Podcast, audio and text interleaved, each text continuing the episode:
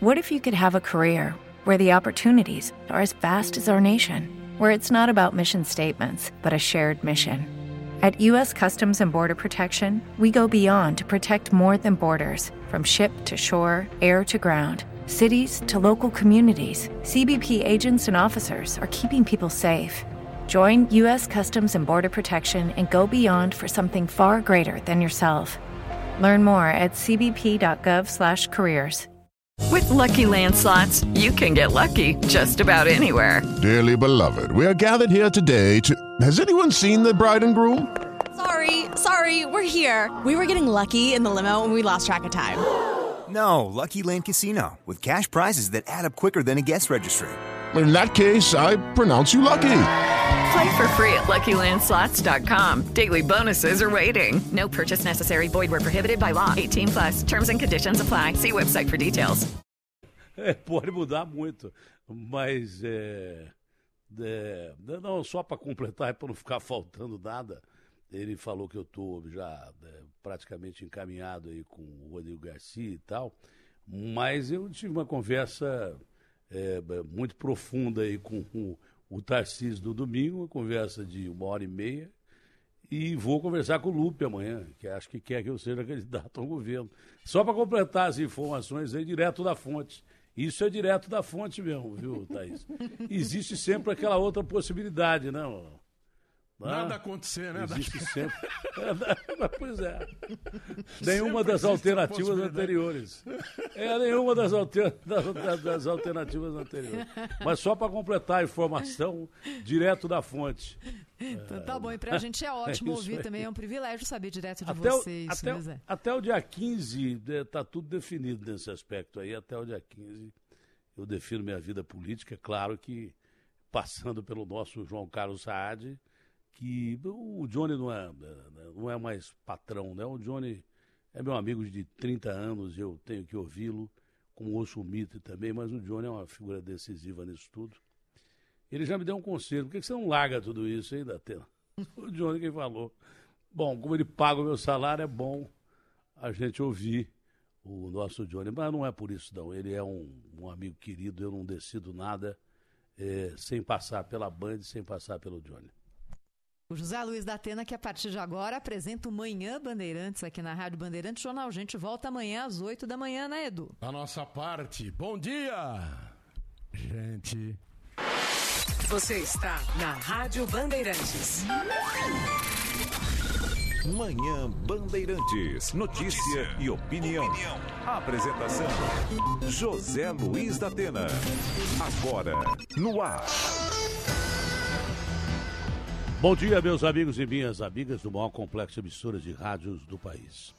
Não é possível numa cidade é, que tenha metade da população é, do estado de São Paulo, é, por consequência, o estado mais habitado é, do, do Brasil, não é possível que nessa cidade uma coisa chamada mobilidade urbana, o direito de ir e vir, ir e vir mesmo é, do, do paulistano, seja todo dia afetado, fora as cidades que é, são cidades praticamente ligadas a São Paulo. Guarulhos é uma rua, Osasco é uma rua.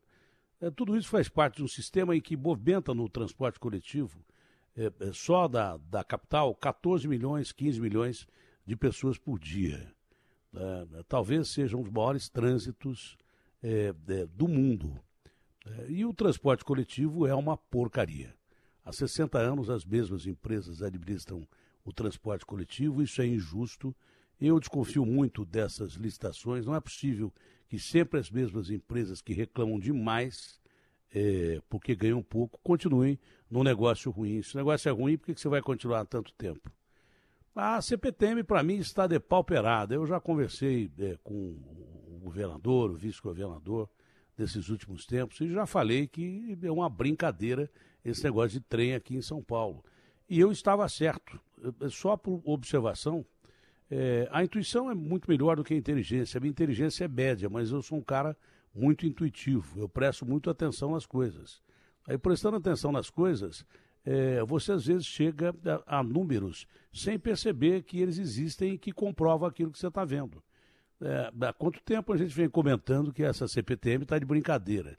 que essas empresas que privatizam a CPTM estão brincando com o povo brasileiro e com muita grana do povo de São Paulo. O né? levantamento do Josino diz que a cada dois dias tem trem parado é, aqui em São Paulo. A gente já percebeu isso. Só de orelhada, de ouvir aqui e de, de ver lá na, na TV Band, é, no nosso glorioso Brasil Gente, que começa às quatro da tarde. Eu espero muito contar com a sua audiência. Mas, ó, é, deixa eu te falar uma coisa. Hoje é, parou, acho que Grajaú, numa, na zona sul de São Paulo, uma baderna terrível, e hoje foi ônibus.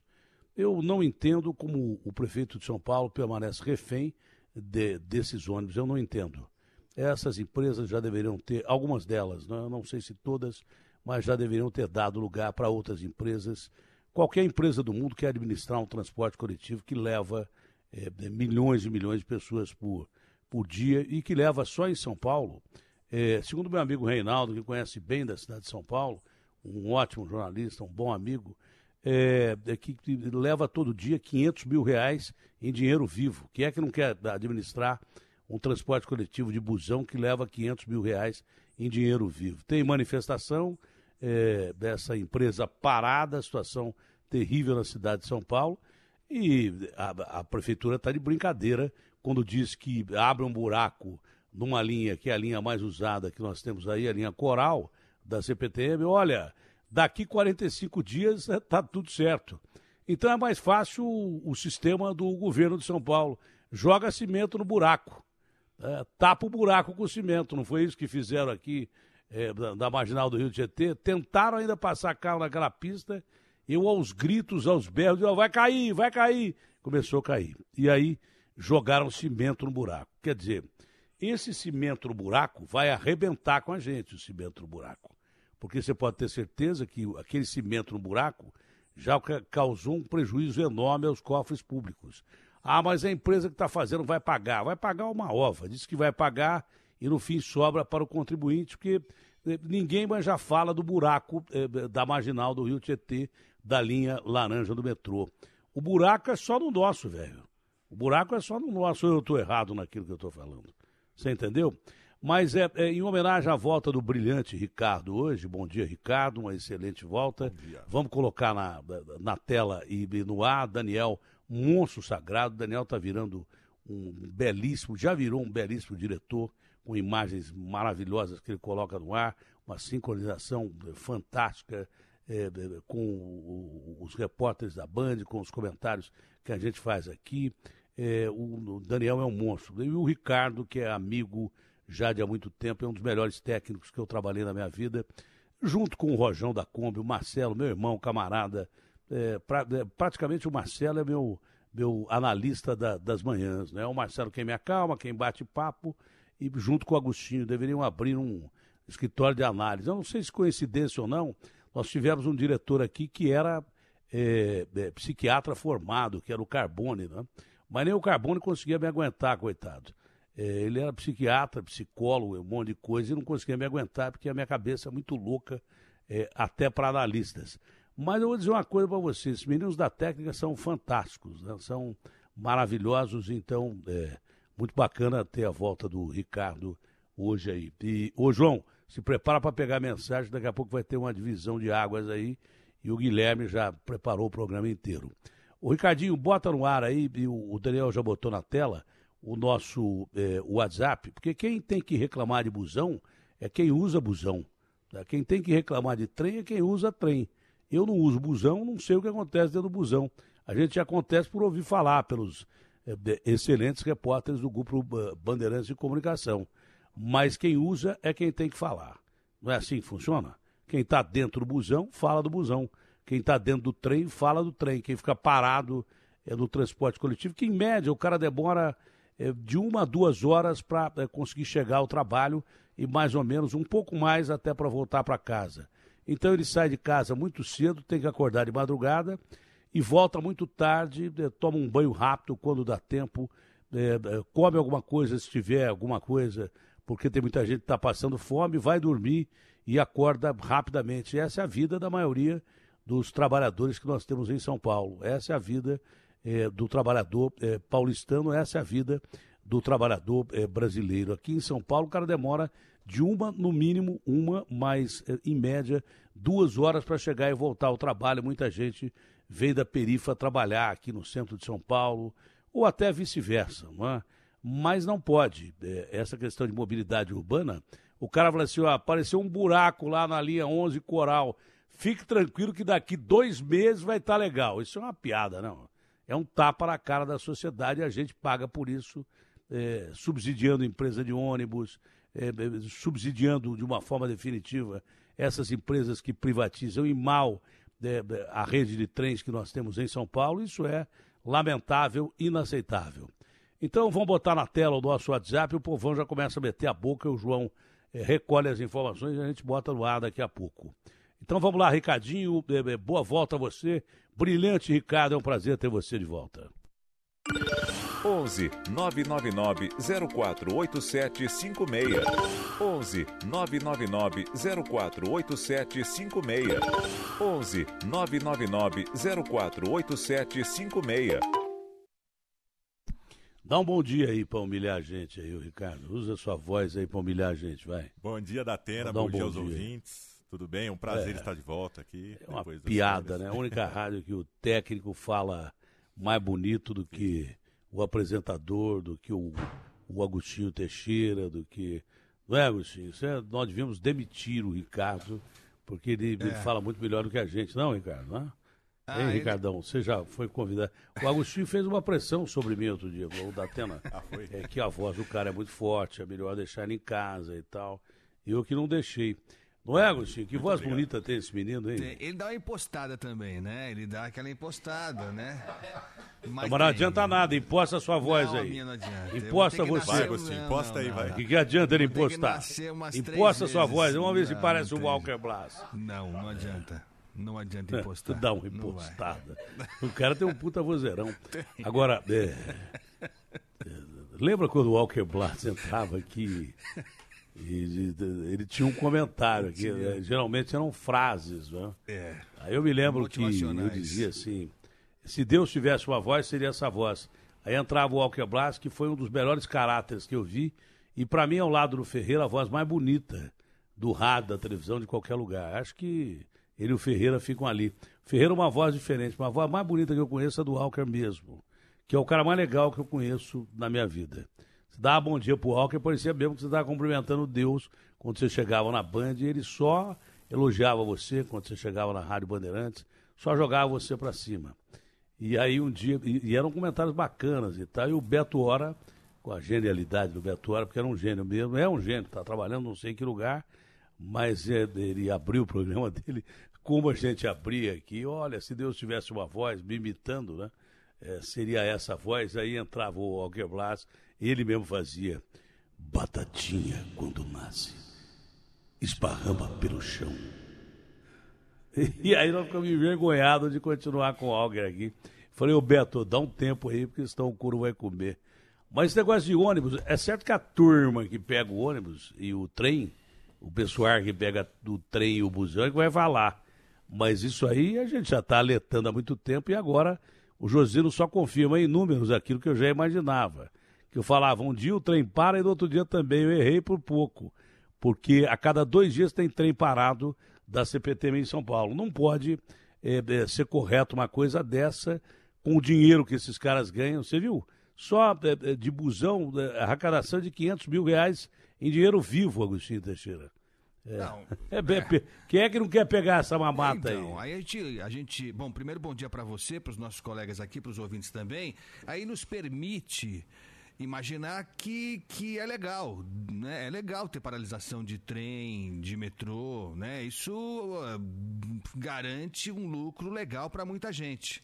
Não estou sugerindo que esses problemas tenham acontecido só por isso. Acho que por isso também. Acho que por isso também. Mas está claro, como você falou ontem, né, Datena, que a coisa tá, tá, tá ruindo, né? A cidade está caindo de podre. Tá caindo de podre. É viaduto que cai, é buraco tá afundando. na marginal. Tá, tá se acabando. Tá se acabando. Nós temos alagamento em viaduto, alagamento aéreo. É. Nunca vi isso. É isso. Aí, e buraco abrindo para todo lado ou é tatuzão que fura buraco, é galeria que afunda. Há quanto tempo eu venho dizendo, desde a época do Dom Pedro, que eu sou antigo também em rádio e televisão, que tem galerias da época do Dom Pedro aqui. E tem mesmo, não é verdade? É. Essa galeria pluvial que rompeu aí, quanto tempo tem? No centro de São Paulo, é, se você observar, a maior parte das galerias do centro de São Paulo, porque político não mexe debaixo da terra, porque não dá voto, a maior parte é de 1818, 1800 e sei lá quanto, e bolinha, entendeu? Nem virou o século retrasado. Porque os caras não mexem mesmo de, de, debaixo da terra. É, eles só se preocupam com o povo quando eles vão para debaixo da terra. Quer dizer, não se preocupam, né? Então, é o glorioso é só no nosso. É só no nosso. Alto lá, canalhas. Coloque o povo para andar. RB fechada com você. Rádio Bandeirantes. Fechada com você. Fechada com a verdade. Guilherme, já está aí com o nosso Lucas Josino, já preparado. É, hoje tem uma bela reportagem do, do, do, do, pai do Lucas, que é o maior repórter investigativo do Brasil. O Agostinho, que é também um extraordinário repórter investigativo, concorda com a gente que o Josino é bom demais, não concorda, Agostinho? Ah, ele, ele é inspiração para todos nós, né? O Josino está aí um tempo. É, fantástico. O Josmar Josino é fera demais. É, então o Lucas, que é filho dele, o fruto não cai longe da árvore, está aí para falar com a gente, mas ele vai é, falar dos ônibus, mas vai me permitir que a Kelly Dias fale antes dele, por uma questão de gentileza, a nossa Kelly Dias, porque é, muita gente só lembra da mulher no Dia Internacional da Mulher, né? Então eu acho que ainda é importante que a gente seja gentil e, e dê passagem para as mulheres, mesmo porque as mulheres, em que pese disputarem o mercado de trabalho, têm salários piores do que os homens nas mesmas funções, é, são muito maltratadas, enfim, está muito longe da mulher ser respeitada no Brasil. É, bom dia, Kelly Dias, a mãe da Luísa e esposa do Rafa, que comenta o alemão sempre com a gente, comigo e com o Neto, é, lá na Band TV. Pois não, Kelly, bom dia. Bom dia para você também, Datena, obrigada pelas palavras. Olha, a gente está aqui na garagem da aviação Grajaú para entender por que está acontecendo a paralisação dos ônibus desde duas horas da manhã, viu, Datena? Eu conversei com motoristas, com cobradores, também com representantes do Sindicato dos Motoristas e eles alegam, Datena, que pararam por causa da demissão de dois funcionários há mais de 20 dias. Um motorista do terminal Varginha e um cobrador. Esses dois funcionários, Datena, eles foram demitidos porque eles estavam cobrando condições básicas de trabalho como, por exemplo, um banheiro no ponto final da linha São José. E aí eles estavam cobrando esse banheiro, mais condições para eles também, guaritas, né, para que eles pudessem esquentar as marmitas, enfim. E isso tudo já rola há cinco anos.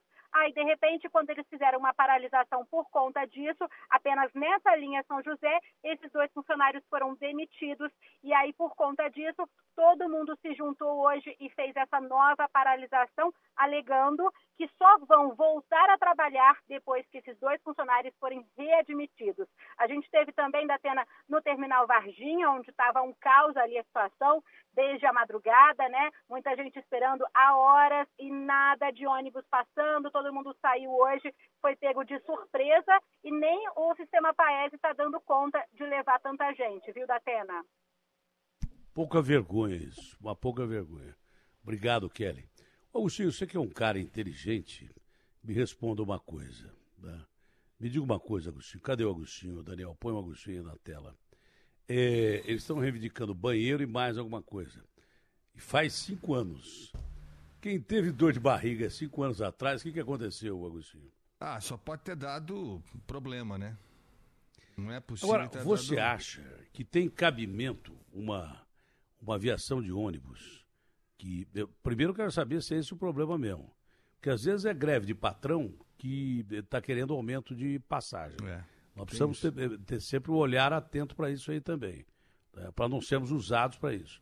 Mas uma, uma, uma empresa que deixa é, sem atender é, um banheiro há cinco anos pode prestar um serviço público decente, que não seja alguma coisa que é, de, de, cheire a banheiro é. para a cidade de São Paulo. Quem não, não faz um banheiro é, e manda o cara embora depois de cinco anos do cara reclamar, não é que ele reclamou ontem que não tinha banheiro, reclamou há cinco anos atrás. Você acha que esse tipo de empresa pode servir bem à população? Não, não, não, pode. Se não, não cuida nem do, do, do, do deles, é, dos funcionários deles, você acha que vai cuidar do nosso, Agostinho? Não, não vai. E Cinco anos que... sem resolver banheiro? Então, para além disso, da prefeitura, que já deveria ter considerado descartar, descredenciar essa empresa, acho que o Ministério Público podia ver as condições de trabalho, porque existe crime, né? De trabalho análogo à escravidão, existe isso. Isso está no Código Penal e dá uma cana pesadíssima, multa pesadíssima. Impressão que para tudo quanto é ônibus e trem. Se o Ministério Público entrar nisso e e ver se o cara é escravo ou não. Quantas é. horas o cara trabalha, hein? Eles estão demitindo é? pra caramba. É. E pedem aumento por causa do aumento do combustível. Ficaram parados com quase metade da frota durante um ano. Sem gastar pneu, sem gastar combustível, sem gastar com motorista, sem gastar com cobrador. Estão extinguindo, já extinguiram boa parte de cobradores. É isso que a empresa de ônibus faz e carrega mal o povo de São Paulo. Quando quebra a CPTM, o sistema Paese, que acho que ganha por hora, é, funciona mal pra caramba. Não é? é? E daí por diante. O custo da prefeitura para contratar, que é o que você falou, né? A gente às vezes perde a noção dessas coisas. Prefeitura e do Estado, né? É, do Estado. Quem, quem, se a falha do metrô, o Estado paga essa operação Paese, que é caro pra caramba e tem aumentado ano após ano ano após ano. Estava levantando aqui, o último dado que tem, de 2020, a prefeitura gastou, o governo do estado, na verdade, gastou 30 milhões de reais com a Operação Paese por causa das paralisações sucessivas e cada oh. vez maiores do metrô. Então é, é uma, é, é, é, é uma sangria é uma, o que é para ser um, algo alternativo, não. Operação Paes, Para não funcionar quando, direito. É, né? para ser uma porcaria. Pra funcionar direito. É. Se pelo menos funcionasse, mas não funciona direito, tem esse detalhe também. Bom, o Lucas Josino já está aí, nosso brilhante Lucas Josino. É, esse cara é fiel à Rádio Bandeirantes de uma maneira impressionante, viu? Já tentaram levar o menino para televisão, não vai, ele fica aqui na Rádio Bandeirantes, ele gosta demais da Rádio Bandeirantes. É, e para dizer a verdade, eu prefiro fazer rádio do que televisão. Eu comecei a fazer rádio com 15 anos. Sabia disso, Agostinho? Com 15? Sabia, é, eu sabia. Eu trabalhava naquela empresa sempre que fabricava rádio. Ah, captei. Que bobagem, hein? É. Bobagem isso. Aliás, eu convido você a uma homenagem que farão a mim no Faustão hoje. Opa! É, quando eu me senti homenageado pelo Fausto Silva, que é o maior apresentador da televisão brasileira disparado. É, é, a minha amiga Léo foi lá em Ribeirão, reuniu os meus amigos. Tá certo que os meus amigos só meteram o pau em mim. Eu nunca vi uma homenagem que o cara só conta história ruim, senhor. Mas é, foi bom. Agora, só do Faustão me homenagear foi uma coisa assim maravilhosa. Foi fantástica. A Léo, querida amiga com quem eu trabalhei lá em Ribeirão, jovenzinha ainda, e eu também jovem. É? É, a Léo teve um carinho tão grande em, em, em, em, trazer depoimentos e fotos. Eu sou muito agradecido a Léo, que é uma amiga querida, a ela e a Biloca, que durante muito tempo foi a minha diretora no coração do Brasil. São duas figuras muito doces e que eu amo de paixão, gosto mesmo é, é, das duas. E o Falso Silva, você ser homenageado pelo Falso Silva, você pode parar, né, Luciano? Ah, é para considerar então, é. encerrar a carreira lá, em, lá no alto, né? É isso aí. É? é isso aí. É um prêmio, Bom, né? É, eu não sei se esse é o objetivo da Band, já que eu paro de trabalhar, mas eu queria convidar os meus amigos e as minhas amigas que estão me ouvindo aqui a hoje assistirem, hoje todo dia, o Fausto Silva, que é um fenômeno. É, eu fiquei emocionado, participei lá dos jurados e tal, e logo depois ele fez uma surpresa, uma homenagem muito bacana para mim e eu fiquei é, emocionado pra caramba, eu não tinha nem palavras, eu fiquei tão extasiado que eu não acreditava que eu estava sendo homenageado pelo Falso Silva, foi muito bacana. Lucas Josino, bom dia, Lucas Josino. É por causa de banheiro mesmo, uma coisa, o buraco é mais embaixo aí. Pois é, Datena, buraco grande, viu, na CPTM, linha 11, coral da CPTM, entre, entre as estações Corinthians Itaquera e Tatuapé, confusão muito grande que começou ontem e deve se estender pelos próximos dias. Bom dia para você, para Agostinho, para nossa equipe, para os nossos ouvintes. Você sabe, Datena, que há um tempo o Google fez uma pesquisa em todo o mundo e fez uma lista com as 20 linhas mais movimentadas, mais lotadas em todo o planeta. A linha 11 Coral da CPTM ficou em terceiro lugar. Só perdeu para uma na Argentina e em primeiro lugar ficou uma outra linha Do no mundo? México. Do mundo. Eram sete pessoas E essa que está ferrando tudo. Quanto tempo faz que o Google fez essa pesquisa? Olha, não faz nem três anos, Datena. Foi um pouco antes da pandemia. Foi em 2018. Só isso, é a terceira linha mais movimentada do mundo que caiu. E a prefeitura falou assim: olha, fique tranquilo que em 35 dias nós vamos resolver o problema, hein? Ah, isso é uma piada, não. 45 dias, não 35. Olha, daqui a pouquinho tá tudo certo. Não tem jeito de jogar cimento lá que nem fizeram na Marginal Tietê? Hein, ô Josino? Parece que o problema é um pouco pior, viu, Datena? Porque precisa de fazer um, outros reparos, não só colocar cimento. Foi uma abertura grande que aconteceu nessa galeria pluvial. Fica bem embaixo dos trilhos, por isso eles estão desviando para uma única via. Então, são dois sentidos: sentido Zona Leste e sentido centro de São Paulo. A linha 11 Coral sai lá de Estudantes, em Mogi das Cruzes, região metropolitana, e a estação terminal é a Estação da Luz. Estação da Luz que fica completamente lotada, tanto de manhã quanto à tarde. E agora o, o único fluxo acontece por uma via. Então, o trem que vai sentido centro precisa esperar o outro trem que vai sentido Zona Leste passar. E por isso fica uma confusão muito grande. Isso deve acontecer, deve continuar seguindo pelos próximos dias. Hoje de manhã foi mais um dia de confusão, não foi fácil. O horário de pico foi difícil para os passageiros. Num dia normal, que não tem falha na CPTM, a linha 11 Coral já é muito complicada, já é super lotada. Hoje, então, estava É. mais ainda.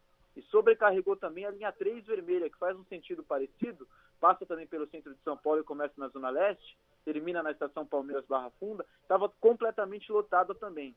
A gente conversou com vários passageiros, entre eles o Dario Ferreira, O Lucas. que nos disse... Lucas. Oi. Lucas, é, é, você entende muito bem disso, que está sempre fazendo esse tipo de cobertura. O problema não é só que a terceira linha é mais movimentada do mundo. O problema é que é um sistema interligado. Né? A partir que é interligado, dá problema numa, noutra, nas estações. Não é? Esse é o fator principal, não é?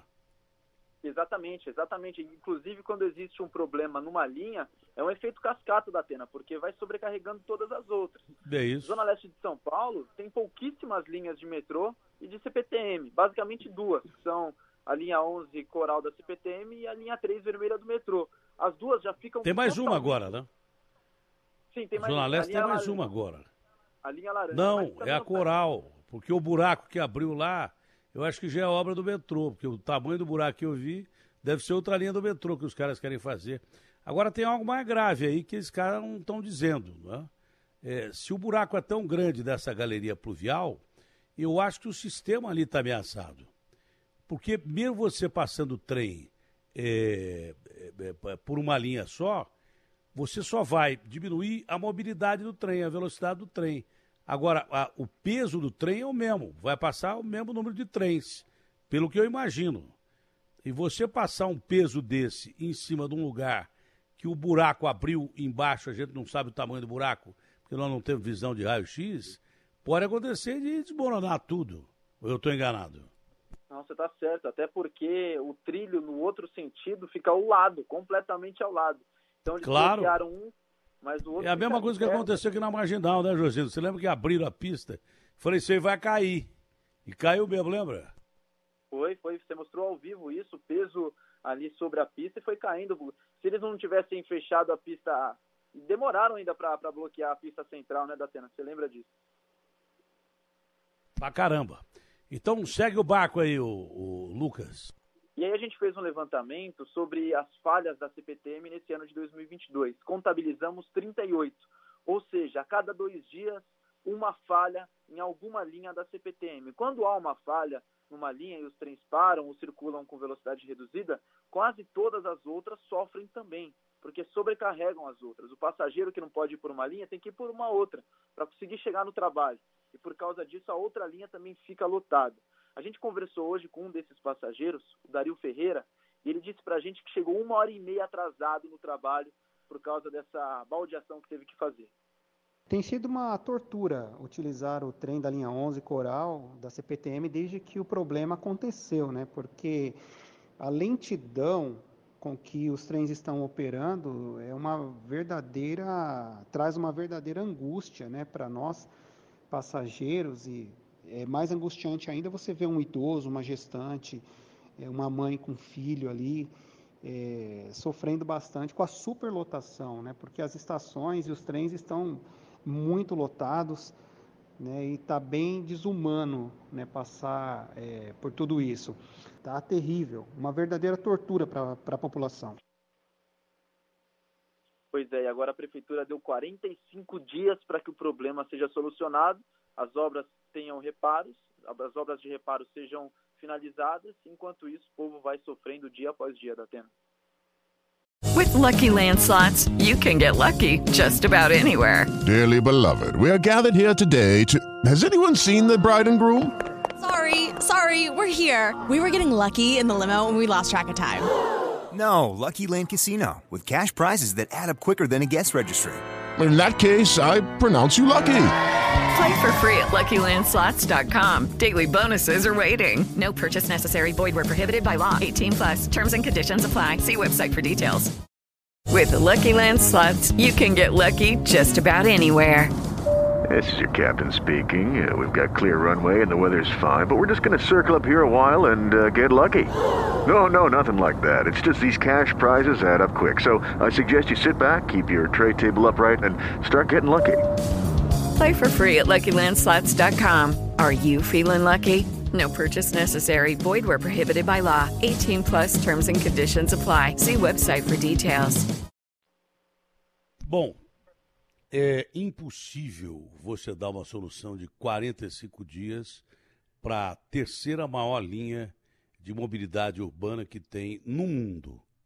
Perde para a Argentina e para o México, mas é a terceira maior linha de mobilidade do mundo. Quer dizer, quantas pessoas você prejudica? Você tem ideia de quantas pessoas utilizam essa linha, além das outras sobrecarregadas? Você tem ideia, Josilo? Ou não? Pelo menos, pelo menos um milhão de pessoas, da Atena. É. é que você pode chegar para um milhão de almas e dizer o seguinte: ó, daqui um mês está tudo resolvido, hein? Hein, Agostinho? Não, é, é, isso é piada, né? Isso é uma piada. Eles estão brincando de fazer coisa séria.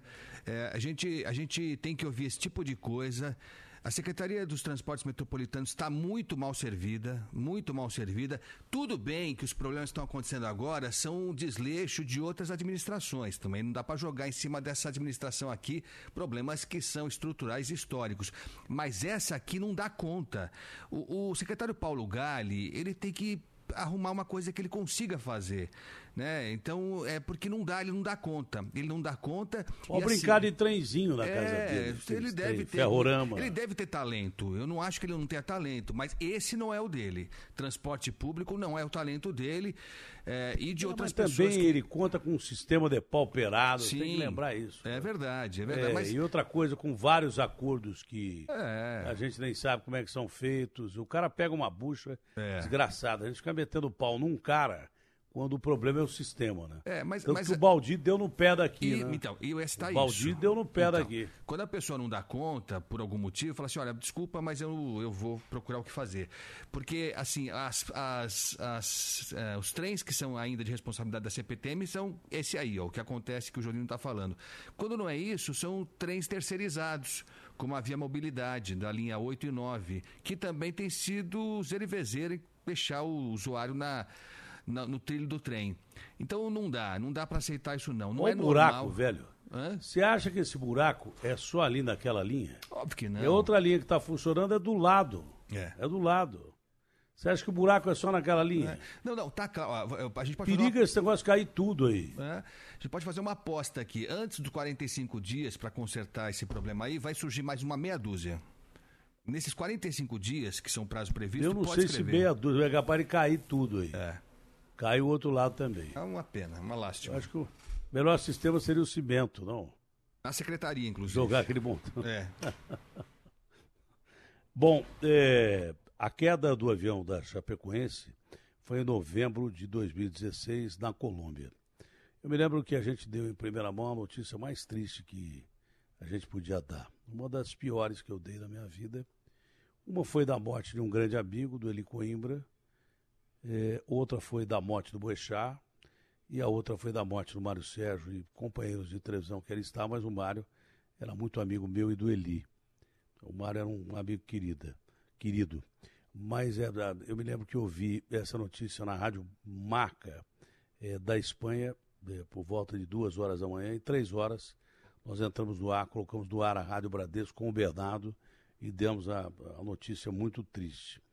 Bom, essa queda é, foi em 2016, foi na Colômbia, matou 71 pessoas, entre tripulantes, jogadores, comissão técnica e jornalistas. Eles seguiam para a final da Copa Sul-Americana em Medellín.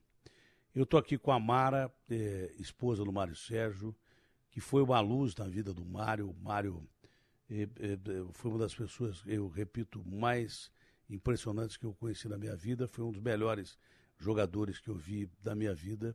Era um, um, um cara fantástico jogando bola, mas também era um ser humano fantástico.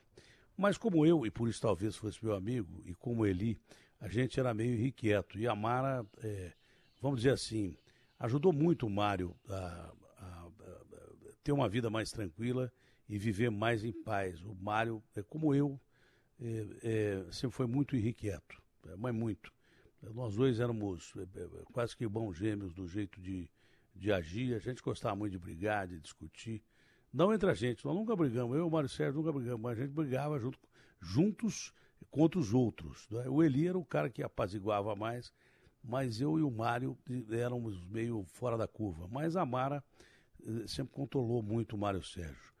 E a luta das famílias por uma indenização do acidente da Chapecoense dura seis anos e não leva a lado nenhum. Não é isso, Mara? É um prazer falar contigo. É, há muito tempo que eu não a vejo, não converso contigo. Recebi o recado há algumas semanas, mas eu viajei que você queria falar com a gente e, e o que estão fazendo com vocês é, não tem outra palavra a não ser é, uma autêntica sacanagem. Você pode me dizer o que está acontecendo, Mara? É, bom dia, eu espero que você esteja bem, família também. Bom dia, Datena. Eu não posso, não posso dizer para você que você já me emocionou.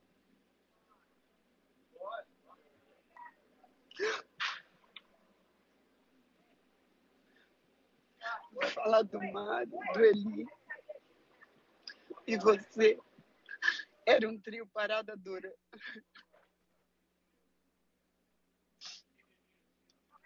Alô? Pode dizer, Mana. Eu também aqui já estou meio que sem chão.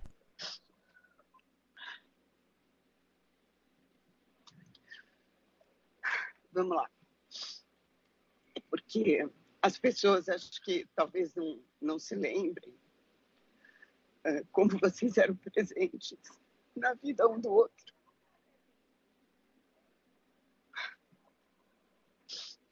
Isso é um tempo que nos traz nostalgia, né, Datena? Muito. Mas, enfim.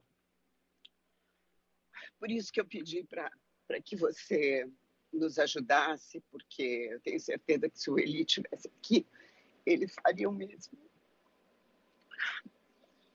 Bom, nós estamos, Datena, há um ano e, um ano e meio, cinco anos e meio da tragédia e desde que nós criamos a associação, quem fundou a associação foi fui eu e a Fabienne, a Fabienne, a Fabienne Belli. Ela é viúva do, do Cezinha, do Luiz César Martins. Ele estava como fisiologista do Caio Júnior na época, né? Mas ele já tinha trabalhado com o Mário no Grêmio e no São Caetano. Nós não nos conhecíamos, nos conhecemos por conta da tragédia e por, por orientação dos nossos advogados, uh, fundamos a FAVC porque sabíamos que individualmente não conseguiríamos ter força. Uh, e esse caminho já vem sendo percorrido nesse tempo todo. E de lá para cá, nós tivemos algumas vitórias. Eu não posso dizer, não posso ser leviana em dizer que nós não tivemos ganhos. Em primeiro lugar, nós conseguimos reunir as famílias né? Esse foi o primeiro ganho. Porque com uma tragédia uh, dessa magnitude, as pessoas demoram para recuperar até o seu centro. É, eu demorei uns dois anos para voltar para o eixo, porque o Mário não era gente, mas eu também não. Então, uh, eu demorei, eu demorei bastante tempo para voltar para o meu eixo, as famílias também. E com o passar do tempo, nós fomos fazendo viagens, porque foi um acidente que envolveu três países, né? Nós estamos falando de Bolívia, Colômbia e, e Brasil. Uh, então, nós fomos a Bolívia, nós fomos a Colômbia, fomos a Miami. Por que fomos a Miami? Porque o seguro dessa aeronave foi feito com um, foi feito pela diretora da Lamia, a Loredana Albacete, quando ela estava lotada em Miami e com um cartão de crédito americano. Uh, enfim, então o que, que nós descobrimos? Nós descobrimos que aquela informação que tínhamos, que o avião caiu porque não tinha gasolina, ela não era só isso. Porque antes do avião não ter gasolina, ele já não tinha seguro porque o, a apólice daquele seguro ela trazia uma cláusula que excluía alguns territórios, uh, e entre eles a Colômbia. Então, a cláusula dizia que se por acaso a aeronave sobrevoasse algumas regiões, inclusive a Colômbia, o apólice estaria invalidada. E aí, quando foi a nossa surpresa, porque o avião não só caiu na Colômbia, como o destino do avião era a Colômbia, né? Então, uh, esse tipo de coisa uh, é, um, é, um, é um fato que nós não podemos deixar para lá, porque todos aqueles uh, aquelas vítimas que estavam dentro daquela aeronave eram arrimos de família. Independente disso, eram pessoas uh, que não tiveram chance, não tiveram a menor oportunidade de fugir da Atena. Eles entraram no avião para morrer. Então você imagina uh, saberem que o avião ia cair, né? Ouvirem os motores parando, só o barulho do vento, como foi o depoimento uh, de, da maioria dos sobreviventes, né? As luzes se apagarem e você não tem para onde correr. Então, essas questões são questões que precisam ser levadas em conta.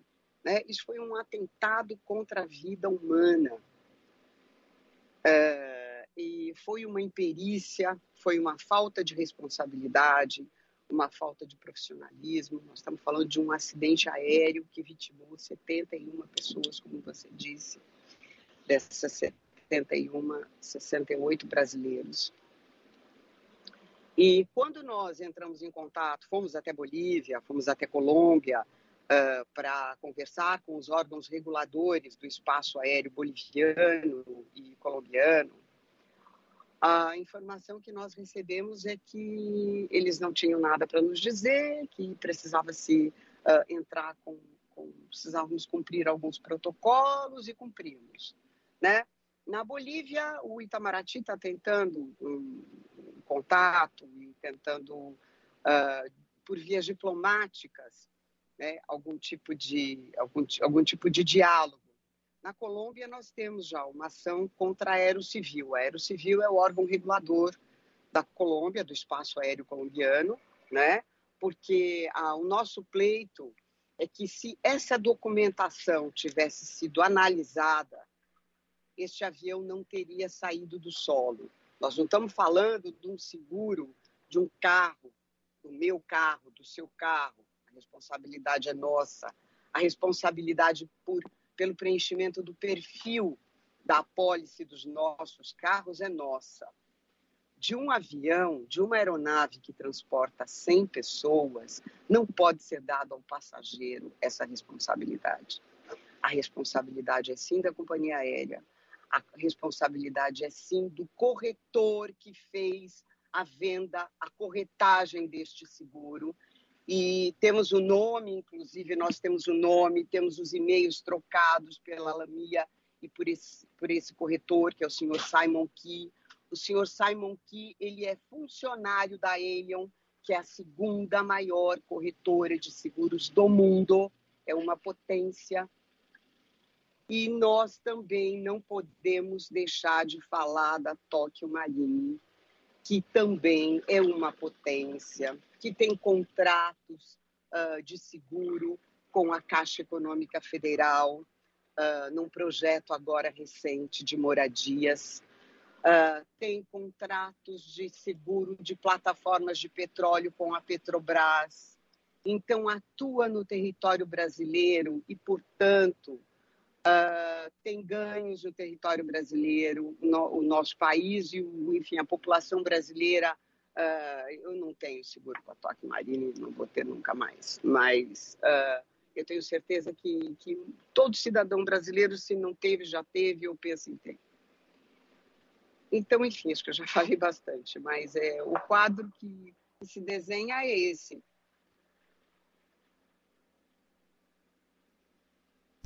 Ô, Mara, o que vocês conseguiram receber, além das homenagens?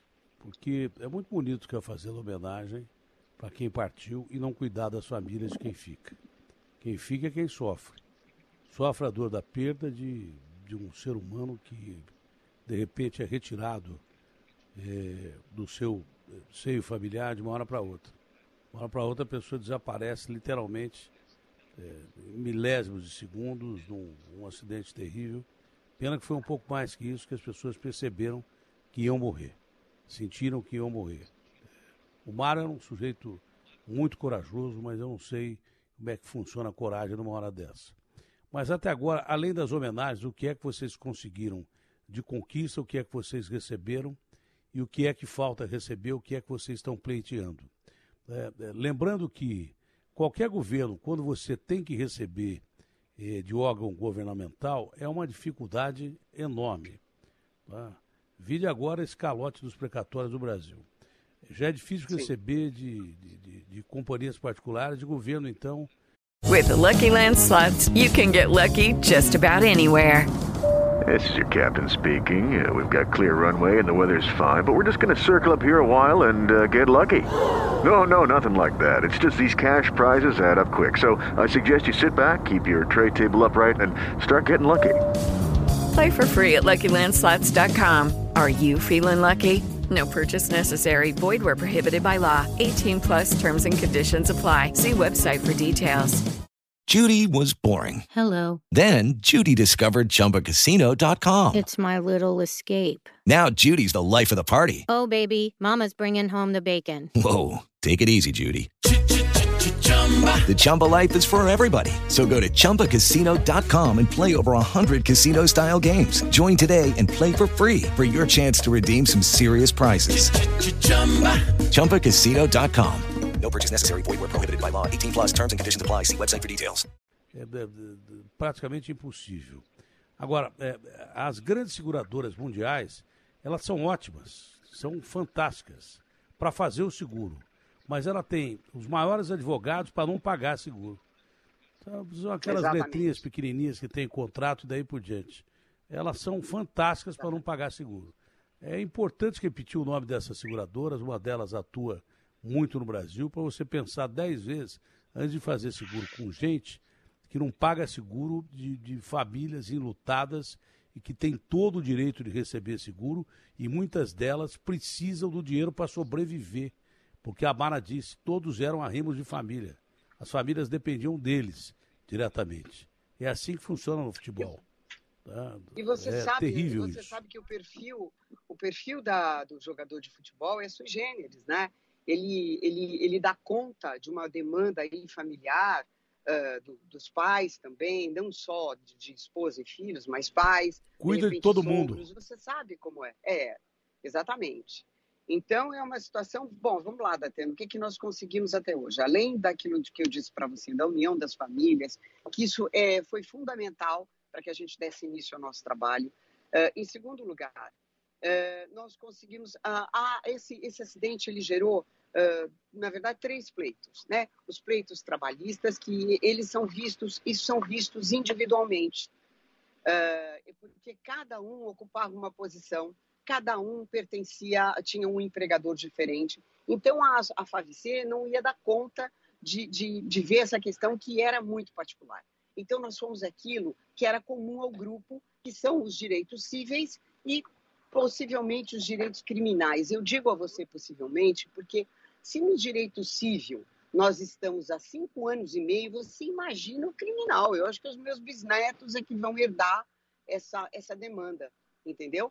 Então, hoje, a gente está fazendo, nós tentamos fazer o que dá para fazer.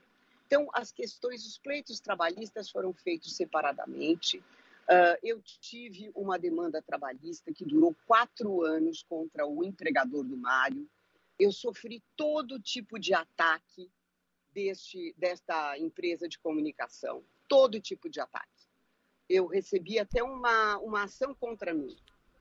Porque que eu era fundei Globo, a associação. Sport TV, não é isso? Não, era a Fox. Era Globo? Era a Fox Sports. Então, desculpe a Globo, Fox era Fox Sports, Sports. é. Que hoje é, É, o ESPN. presidente da Fox, isso, o presidente da Fox Sports era o senhor Edu Zebini, o vice-presidente Que era irmão do Mário Márcio Sérgio. Moron. Que era Sim, amigo que do disse- Mário Sérgio. Os dois. Sim, mas que disse, disse que o Mário pediu para subir naquela aeronave. Você conhecia o Mário da Atena? Você acha que o Mário Olha, eu, duvido que o Mário tivesse pedido. Eu, eu duvido que o Mário tivesse pedido. O Mário, ele gostava de trabalhar, mas não era tão, é, é, é, tão a esse ponto de pedir para fazer alguma coisa, não, e deixar a família dele. Pelo contrário. É, o Mário É, fazia mas porque enfim. precisava fazer e, e sustentar a família. Eu duvido que o Mário tenha pedido para ir nesse jogo. Duvido. Duvido. Eu conheço E o Mário conheci o Mário a vida inteira. O Mário já tinha acompanhado Agora me espanta o Edu anterior. dizer isso. Me espanta o Edu É. fazer isso. Me espanta o Edu fazer é. isso. Pois é, mas isso já são águas passadas, né? Isso já passou, enfim. Agora a gente vai para a demanda civil, né? Porque então o que que nós conseguimos até agora? A trabalhista É, nós vocês ganharam? A trabalhista vocês Ganhamos. ganharam? Ganhamos. Já receberam o que a empresa devia? Sim, já. Ah, mas o Bom, meu, uma esse parte é meu caso, né? É, É, há é, outros tem casos, outras que não exemplo, receberam. as famílias não receberam, porque muitas famílias elas estavam ligadas a rádios de Chapecó, rádios de Santa Catarina, outras famílias, a grande maioria, ligadas ao a Chapecoense, que fizeram os acordos, mas agora a Chapecoense está passando por uma situação. Eu acredito que esse acidente contribuiu muito para a Chapecoense estar na situação que está hoje. É claro, né? Eu tenho certeza absoluta da Atena que a Chapecoense não sabia que isso estava acontecendo com esta companhia aérea. Você sabe como que é o futebol. Eles fizeram uma, uma viagem para Barranquilha anterior. Se você for puxar na imprensa, eles foram transportados, eles foram até Corumbá, ah, eu acho que de ônibus, se não me engano. E para passar na fronteira, eles para pegar um voo, um voo da Lamia, eles ah, foram transportados em vans sem portas e com rombos no assoalho. Olha, olha só o perigo. Mas isso era para que eles pudessem entrar no voo da Lamia. Né? E o Mário acompanhava as matérias, e quando ele soube que essa segunda, seria a segunda etapa do voo com a Lamia, ele disse para mim: pelo amor de Deus, eu não vou nisso. Como é que eu vou num negócio desse? Né? Então, isso são parênteses. Mas, enfim, então ah, nós conseguimos agora as demandas trabalhistas, eu no meu caso, mas há muitas famílias que ainda não conseguiram zerar sequer a demanda trabalhista.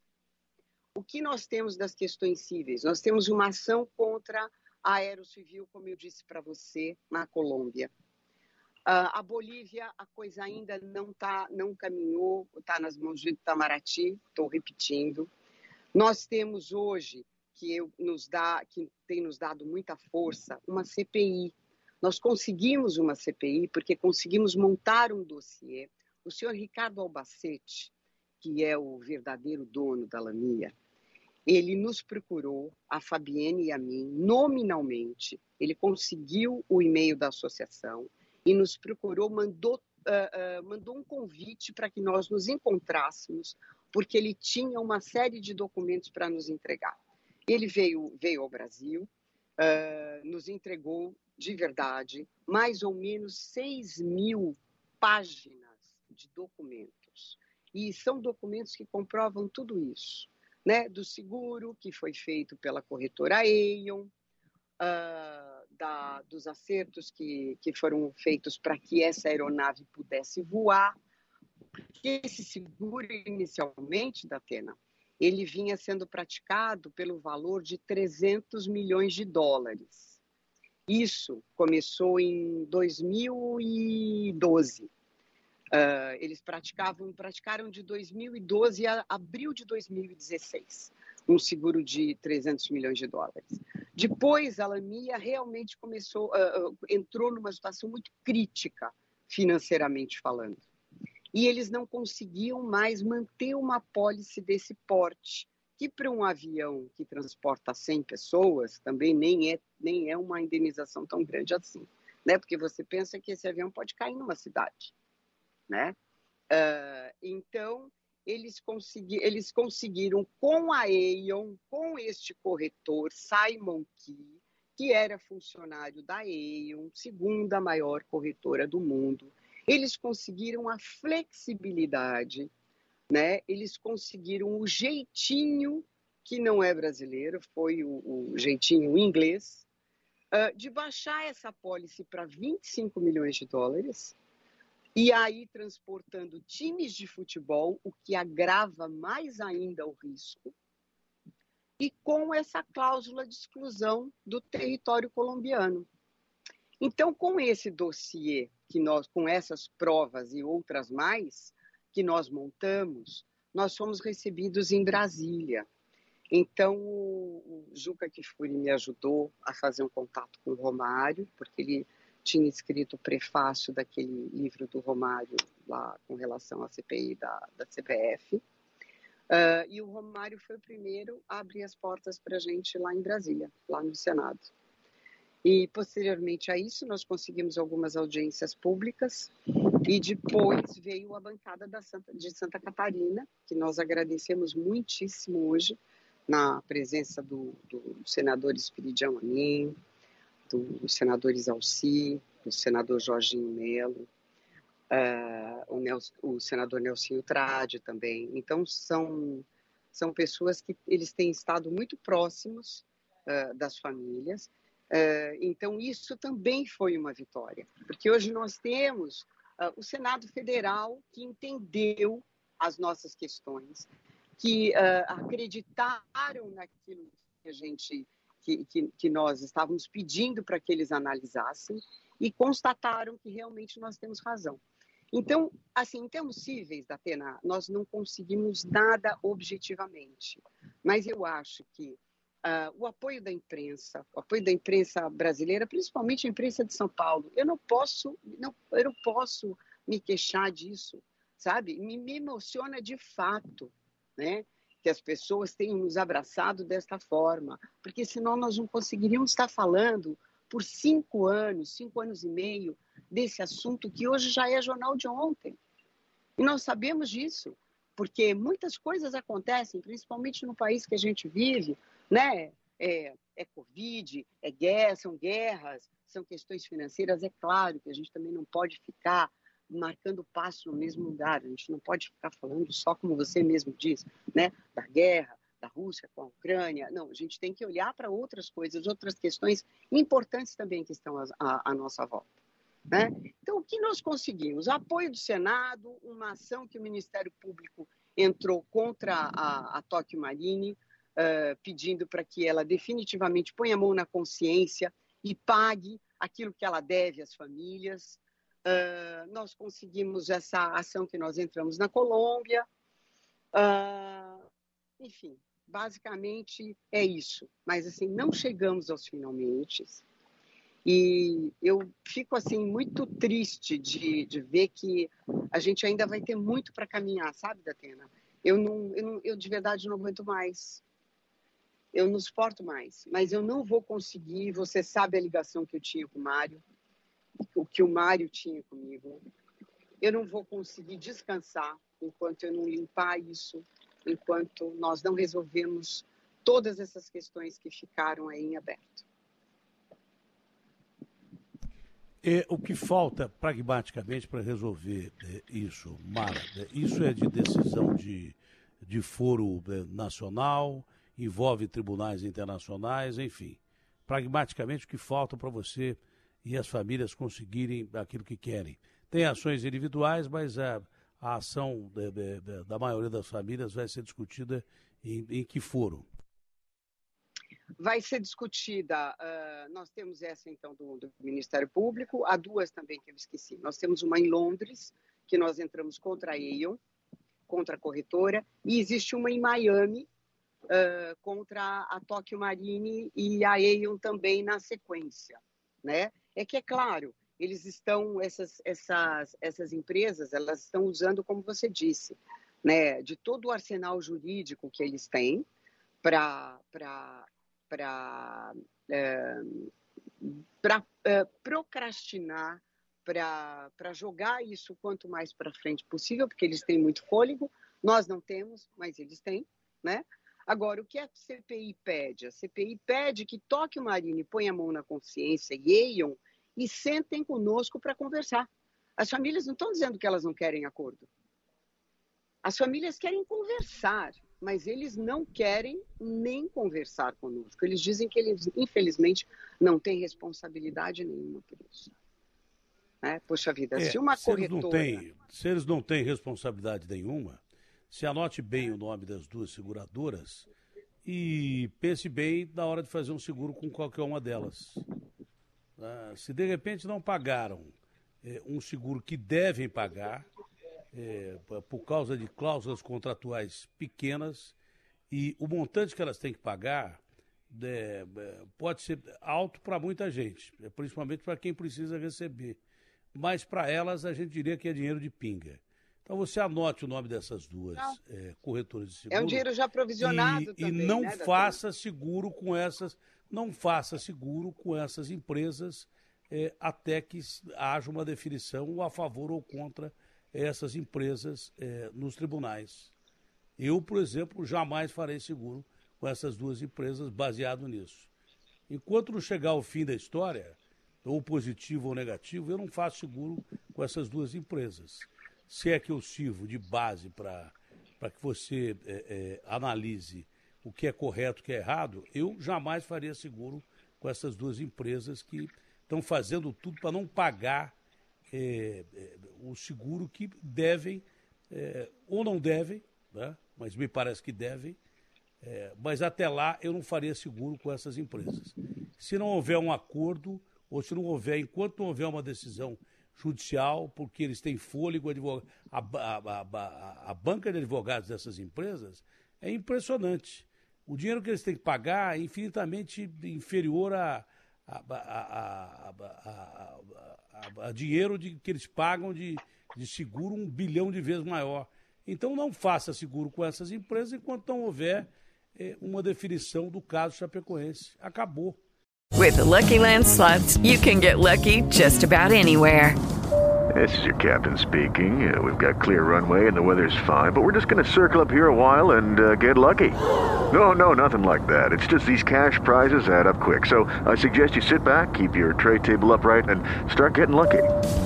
Play for free at LuckyLandSlots.com. Are you feeling lucky? No purchase necessary. Void where prohibited by law. 18 plus terms and conditions apply. See website for details. With Lucky Land slots, you can get lucky just about anywhere. Dearly beloved, we are gathered here today to. Has anyone seen the bride and groom? Sorry, sorry, we're here. We were getting lucky in the limo and we lost track of time. No, Lucky Land Casino, with cash prizes that add up quicker than a guest registry. In that case, I pronounce you lucky. Play for free at LuckyLandSlots.com. Daily bonuses are waiting. No purchase necessary. Void where prohibited by law. 18 plus. Terms and conditions apply. See website for details. A Mara vai repetir o nome dessas duas empresas e você é, analise bem quando for fazer seguro. Eu, de minha parte, enquanto não houver uma decisão judicial, não faço seguro com essas duas empresas. Enquanto não houver um acordo ou uma decisão judicial, eu não faço seguro com essas duas empresas. Você que me assiste, você que me ouve, se quiser me seguir, tudo bem. Se não quiser, é, o problema é a sua vida, né? já não é a minha. Tá?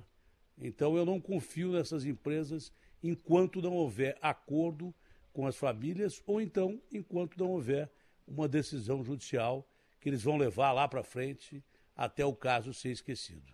Mas nós não vamos deixar esquecer. Tem um membro dessa comissão que é muito amigo meu, era amigo do Mário também, que é o senador Jorge Cajuru, que é muito combativo. E, e, e hoje mesmo vou falar com o Cajuru é, para que a gente reative essas notícias e, e, e, colocar em cima dessas empresas e também do Serviço Aéreo Colombiano lá a responsabilidade é, por esse acidente até que seja decidido a favor ou contra dessas empresas. Estou sendo justo, mas enquanto não é decidido ou não há um acordo, eu não confio literalmente nessas empresas. Literalmente. É, é isso que eu digo. Eu, Se você que me acompanha, até... quer me acompanhar nessa posição, acompanhe. Senão, você faça aquilo que você quiser. Afinal, a vida é sua, a empresa é sua, você pode fazer o que você quiser. Eu queria até, uh, e o senador Jorge Cajuru, não citei o nome dele, mas assim, nós conversamos por WhatsApp diariamente. Ele quer saber uh, o que é que ele pode fazer, de que forma ele pode ajudar. É uma pessoa que teve problemas de saúde aí nos últimos tempos, mas que até mesmo do, dentro do hospital ele entra em contato comigo para saber de que forma ele pode nos favorecer. É, e ele mesmo fala essa questão de seguro. Outro dia, comentando comigo, ele disse: não, vocês têm que continuar insistindo, porque quando você faz um seguro, você busca segurança, né? sendo bem redundante. Não é possível que se faça seguro se no momento de receber a, a, a, indenização eles se, se, se eximam de, de pagar, de arcar com a responsabilidade deles. Nós não estamos falando de empresas pequenas, né, Datena? Bom, Mara, é, você tem o meu compromisso aqui de que a partir de agora eu vou seguir é, para e passo o que está acontecendo e a gente não vai deixar é, que esse caso caia no esquecimento. Ou essas empresas resolvem de uma forma ou vão resolver de outra. Né? É, não é porque envolvia amigos meus. Né? Também tinha naquela aeronave o Vitorino que eu trabalhei durante muito tempo, era um menino maravilhoso, o Deva, é, e outros companheiros que é, perderam a vida ali. É, não é só porque o Mário era mais do que meu amigo, meu irmão, mas é pela injustiça que essas poderosas companhias é, cumprem simplesmente aquele mesmo roteiro de sempre. Na hora de fazer o seguro faz, é, mas na hora de pagar é quase que é, um, um filme sem fim eh, para essas companhias que têm dinheiro de sobra para pagar esses seguros aí. Então nós vamos ficar em cima porque é uma injustiça enorme que estão fazendo com essas famílias todas. Mara, muito obrigado. Agora a gente continua em contato e, e vamos fazendo matérias aí, é, pelo menos uma por mês, para a gente lembrar é, o que está acontecendo entre as famílias e, e quem deve, é, é, na justiça, a, a, a, uma satisfação às famílias enlutadas. Pode contar comigo, tá bom, tá Marcos? Certo. Datena, muito obrigada. Eu precisei pedir a tua ajuda porque nós sabemos que agora a gente não consegue mais andar para frente sem ter uma mão forte aí nos ajudando junto com o Senado. Muito obrigada. Senador Jorginho Belo está, inclusive, agora ouvindo a gente aqui, olha. Senador Jorginho Belo está ouvindo a gente agora. Nesse momento, ele tem ajudado muito, segundo você. Senador, muito. bom dia, senador. Muito. Alô, senador. Muito bom dia, Datena. Muito bom dia a você. Meus cumprimentos a Bom dia, Mara, senador. Né, a nossa querida a amiga que está lutando muito, né? Ela era a esposa do nosso grande Mário Sérgio. Né? É, eu estou aqui, ô, ô, Datena, com muita alegria. Eu estou na CCJ agora, vim, vim aqui atender você com, com muito prazer. Eu sou, eu estou na, na presidência dessa CPI, é, fazendo de tudo, é, tentando entender por que, que a companhia de seguro, a Toque Maria, não honra o, o, o, pagamento do seguro. Você sabe que seguro é bom na hora de fazer, Datena. Depois tem aquelas letrinhas miúdas, você sabe como é que é. Depois, quando dá um sinistro, que começa a churumela. Então, essas famílias estão sofrendo a tempo, é, querendo que que se pague o que foi contratado. Se o seguro foi repassado, foi repactuado, eles fazem resseguro. Eu não quero saber disso. A gente quer saber de que eles precisam honrar. Ah, porque as 25 milhões só. O seguro era de 300 milhões. Enfim, então eu tô, eu tô, eu e os outros membros da CPI, nós estamos atuando ao lado das famílias. As famílias foram lá na Inglaterra, não deram nem bola. Quer dizer, isso é um absurdo. Nós vamos, nós, nós estamos agora, chamamos a Caixa Econômica e a Petrobras, que, são, que, que, que deram um seguro para eles fazer. Da Atena, e então você veja bem que nós estamos cercando de todos os lados, eu, Cajuru, todos os outros membros, o Isalci, que é o, que é o relator, para que a gente consiga fazer uma pressão tamanha e a tua e a tua e a, e a, tua ajuda é muito importante pela tua voz, pela tua credibilidade. Isso é muito importante para nos ajudar a fazer com que eles cumpram. É, eu estou falando, a gente chamou os presidentes do, do clube para saber como é que está agora, qual é o desespero, o, que está acontecendo. Ah, não foi só a tragédia com as pessoas, foi a tragédia do clube também, que o clube eh, saiu da, da Série A e foi, foi, descambou e vai mal e não se recupera. Isso é reflexo de tudo isso. Né? Então, o que nós estamos fazendo? Nós estamos é, ao lado das famílias, tentando, com a influência da, de uma CPI que, que convoca, que chama, que ouve as pessoas, para tentar fazer um entendimento, fazer uma composição eles querem ir para a justiça, porque eles alegam que, que o seguro não tinha sido quitado, mas como é que voou? É, um, é uma série de irresponsabilidade da Atena que, que, que, que culminou nisso tudo.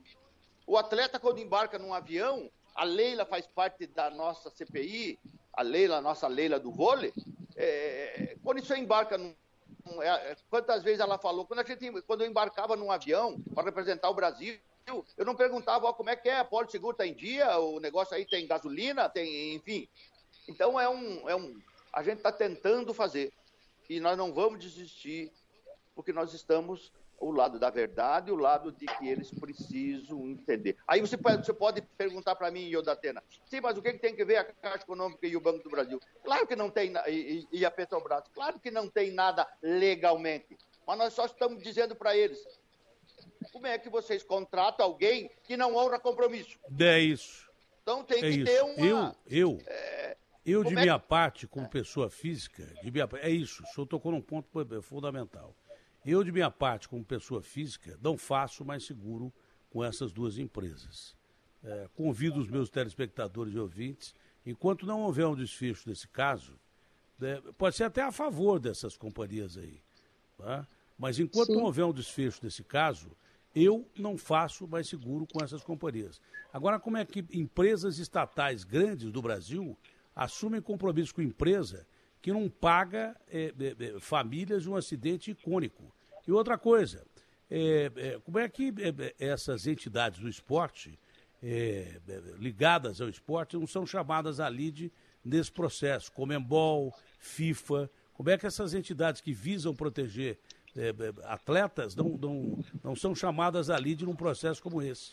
E repito, né, seria uma pressão do governo brasileiro e, e necessária, né? o governo brasileiro se dispôs a fazer homenagem, mas homenagem não enche barriga de ninguém. O governo brasileiro devia rever os seus contratos com essas empresas aí, porque eh, de- de- se não pagam famílias, podem não pagar o governo no caso de, de, de, de, de- de- de- de uma tragédia qualquer.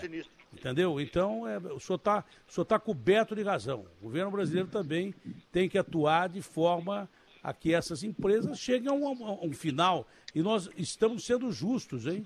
É, pode ser que eles não devam nada, mas se eles devem, tem que pagar. É, pode ser que eles façam até um acordo, mas se fizerem acordo, tem que fazer. O que não pode é ficar enrolando essas vítimas e uma entidade como a Chapecoense, que sofreu também, né, e você não ter um, um final do caso. Tem que ter um final do caso.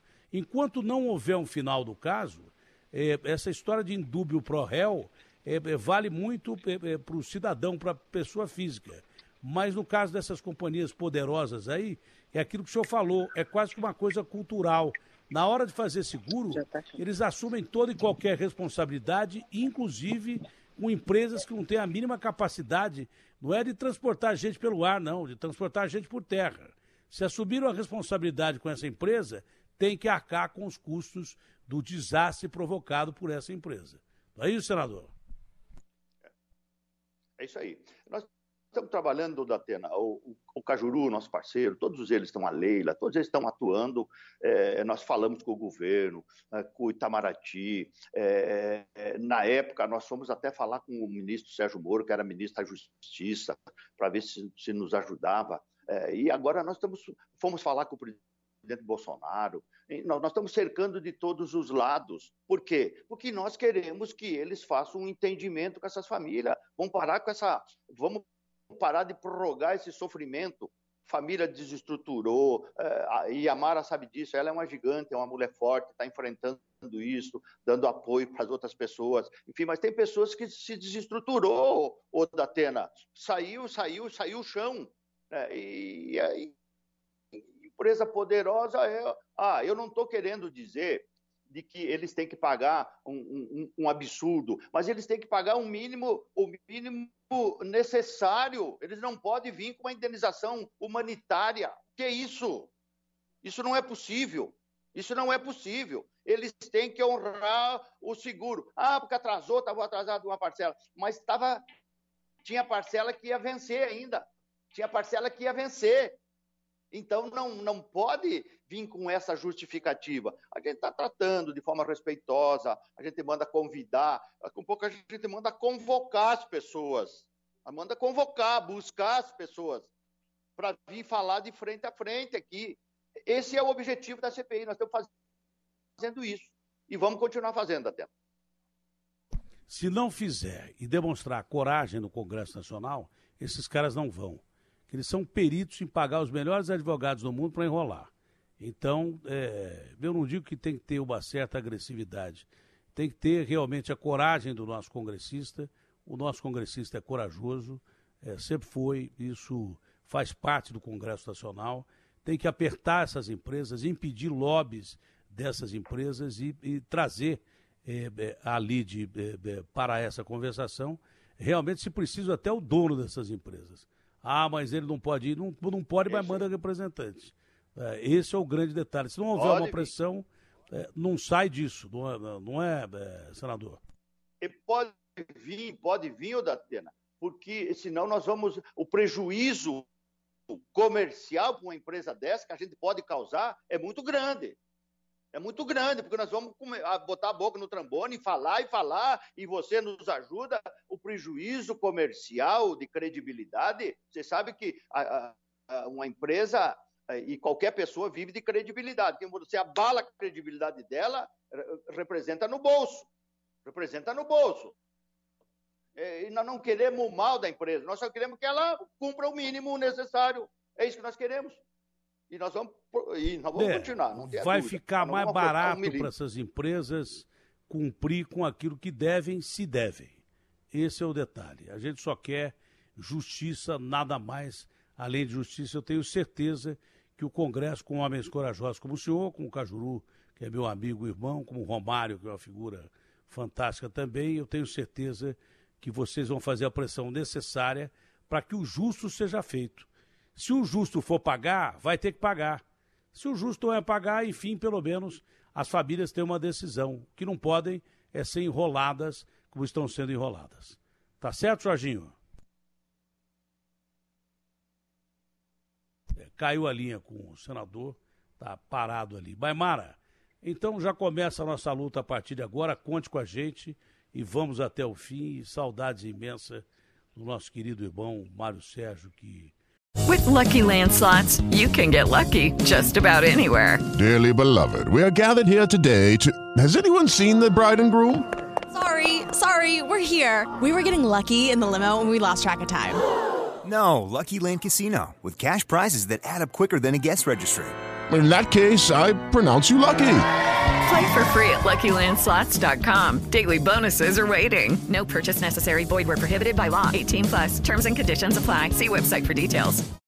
Foi um dos grandes amigos que eu tive na minha vida dividi boa parte da minha vida com ele e com o Eli. O Eli nos deixou um dia que eu me lembro direitinho, eu estava abastecendo o carro para ir para Mogi num jogo que a gente ia fazer junto com o Mário Sérgio.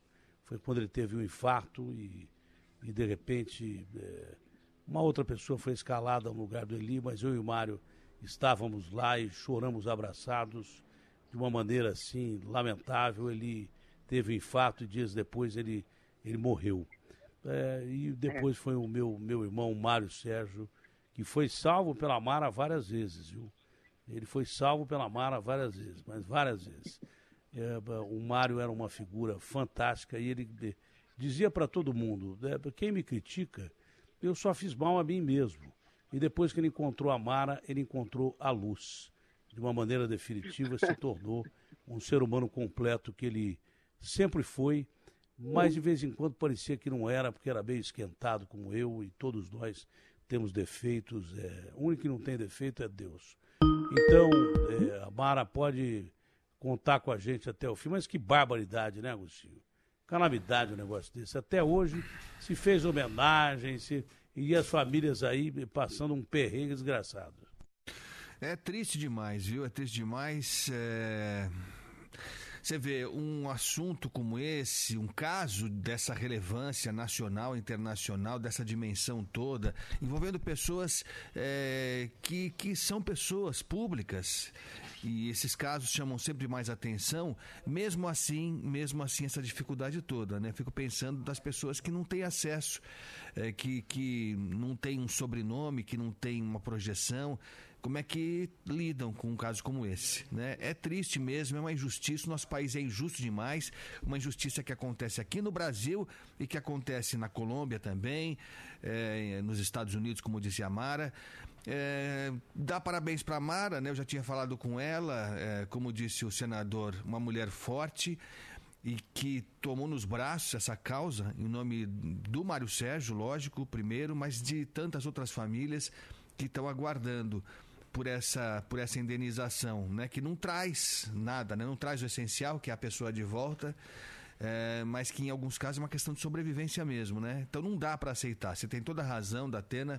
Acho que a gente tem essa obrigação é, pelos nossos companheiros que se foram, pra, pelas, pelas outras pessoas que a gente não conhecia, mas que morreram de uma forma tão estúpida, né? Um caso que poderia ter sido evitado, né? Claramente, como disse a Mara, é, não, não era um caso difícil de perceber que o desfecho seria esse. Mas que pena que chegamos a esse ponto, mas é, com a coragem da Mara, é, vamos levar adiante e cobrar dos senadores, cobrar da justiça, cobrar das seguradoras, enfim, é, de, quem, de quem tem responsabilidade de dar uma resposta para as famílias e para o país inteiro, né, Datena? Isso será feito, é, é, promessa assumida pela gente. Aqui a gente vai lembrar toda semana na TV. Vamos procurar fazer o, o máximo possível de uma cobertura digna e, repito, justa. Se essas empresas devem, elas vão pagar. Se não devem, se a justiça decidir contrariamente, é, é decisão da justiça cumpra-se, é, esgotando-se, claro, todos os recursos possíveis e imagináveis.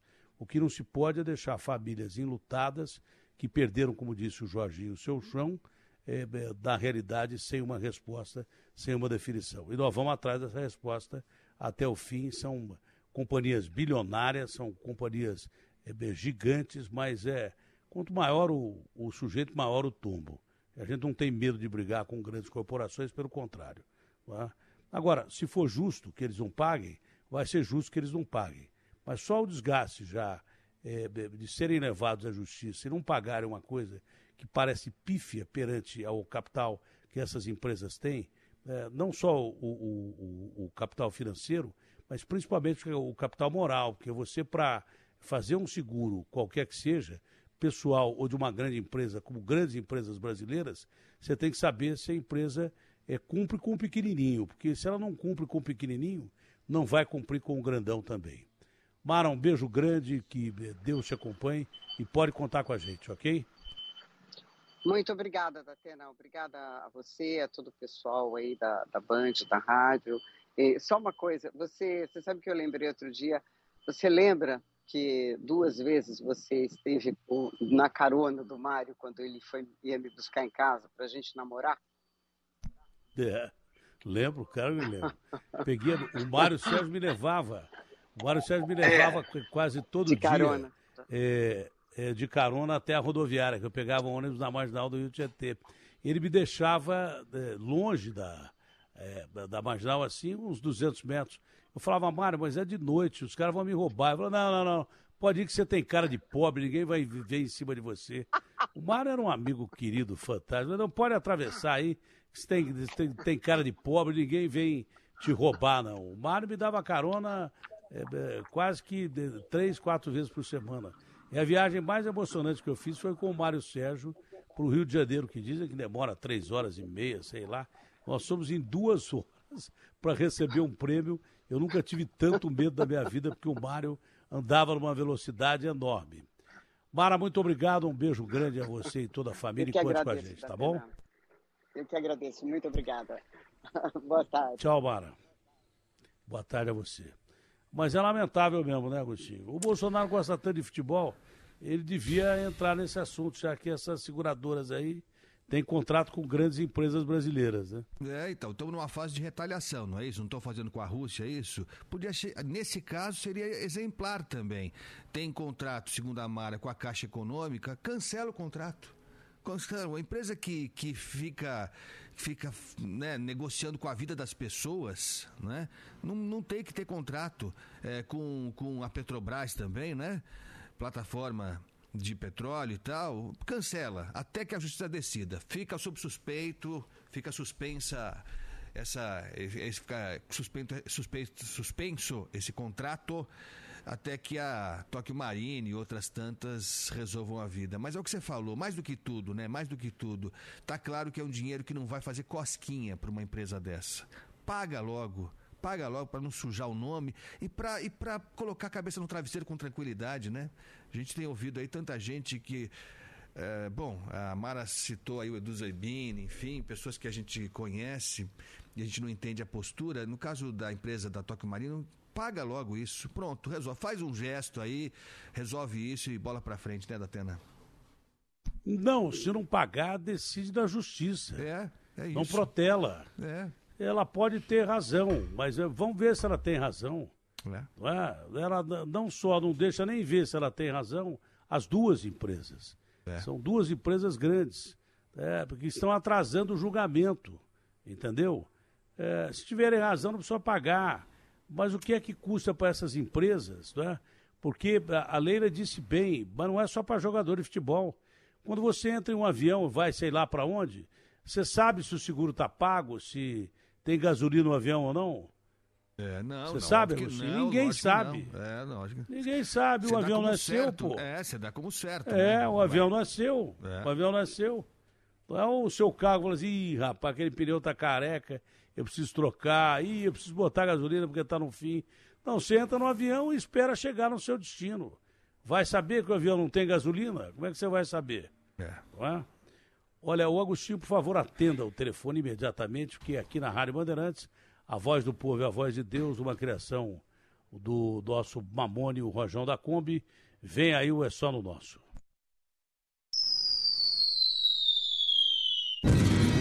Ei, amigo! A coisa tá feia. É só no nosso, velho! A coisa tá preta. E no deles, hein? Vai trabalhar, vai trabalhar, vai trabalhar. Bom dia, Datena. Bom dia, Agostinho. Você tem, tinha, tinha que ser homenageado todo dia, Datena. Você é um cara que. Você é do povo. Você é um dos maiores comunicadores que existe, que eu conheço. Tenho 40 anos de idade. E te conheci te ouvindo, depois te assistindo e te. E te. te, só te, te agradecer pelo que você faz pelo povo. Um abraço, fica com Deus, saúde e paz pra você, meu irmão. Fica com Deus aí. Fábio, carreteiro aqui de Buzas Artes. Bom dia, Datena. Bom dia, Augustinho Teixeira. Aqui é o Elton Jardim Ângela. Ô, Datena, esse transporte tá um caos, viu, cara? De madrugada é complicadíssimo. É, eu chego no ponto de ônibus 3 e 20 da manhã. Eu nunca vi aquele ônibus que eles chamam de noturno passar. Só começa a passar depois das 4 horas. Complicadíssimo, entendeu? Cadê o ônibus noturno que eles falam que tem? Eu nunca vi. Oi, Datena, bom dia. Agostinho, bom dia. Você falou agora aí que quando aparece um buraco na, na via aí, daqui dois meses está resolvido, né? Você está sendo legal demais aí com o governo do estado, com as prefeituras. Pô, tem lugar aí que eu passo há mais de seis meses, o, a situação está complicada.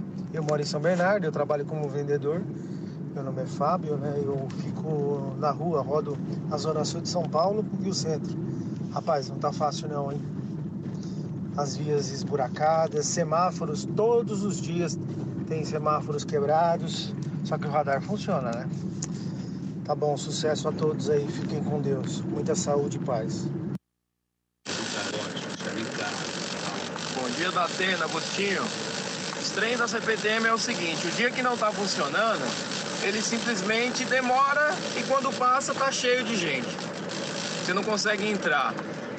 É, Ontem mesmo um trajeto que eu gasto cerca de 25 minutos, que eu moro perto do serviço, né? Eu gastava os 25 minutos, ontem eu gastei uma hora e 20. Quatro trens que eu não consegui entrar. Então, estamos nessa aí. E aí? Quem resolve esse problema? Abraço, Saulo Ivanildo da Zona Sul. Bom dia, Datena. Bom dia, Agostinho. Datena, os empresários querem acabar com os cobradores e querem demitir todos eles por justa causa. Isso que está acontecendo no transporte coletivo de São Paulo. Paulo Lopes, São Renato do Campos. Bom dia, Datena, Augustinho, Ricardo, ao João, ao Guilherme, a toda a equipe. Datena, pega o Trolls há 17 anos. São Mateus, sentido Santo André. Santo André, sentido São Mateus. À tarde da Atena, lotado da Atena. Parece uma sardinha da Atena. O transporte coletivo em São Paulo e Sampa tá ruim da Atena. É só no nome da Atena. Ajuda nós, Atena. Um abraço, Eduardo. Olá, meu futuro presidente José Luiz da Atena, tudo bem? Me acompanho todo dia, viu? Sou Alexandre de Fortaleza, eu digo isso por, pelo estado, por todos os estados. Eu não posso dizer que é, mas eu tenho quase certeza que os políticos recebem dinheiro para essas empresas de ônibus fazer um serviço imundo à população, porque as empresas daqui, a mesma que tem no Rio de Janeiro, do Jacó, Barata, pensa no atendimento horrível, ônibus só bagaço e o prefeito não faz nada. Aumentou a passagem e ficou só olhando. Não sei não, isso é duvidoso. É só no nosso da Atena, só no nosso. 5 da tarde, Deus quiser, estou ligado ao seu programa. Um abraço a todos, bom dia. Atena Luciano Santos, Rio Bonito. Quem é que comanda essa cidade de São Paulo? Não tem prefeito, não tem governador aqui, cara? Ô, Datena, o que, que tá acontecendo? Cidade abandonada, meu. Cara, a gente tá quase sendo engolido pelos buracos nessa cidade. Fora os ônibus aí da, da minha região aí, que é terrível aí, que parou hoje também.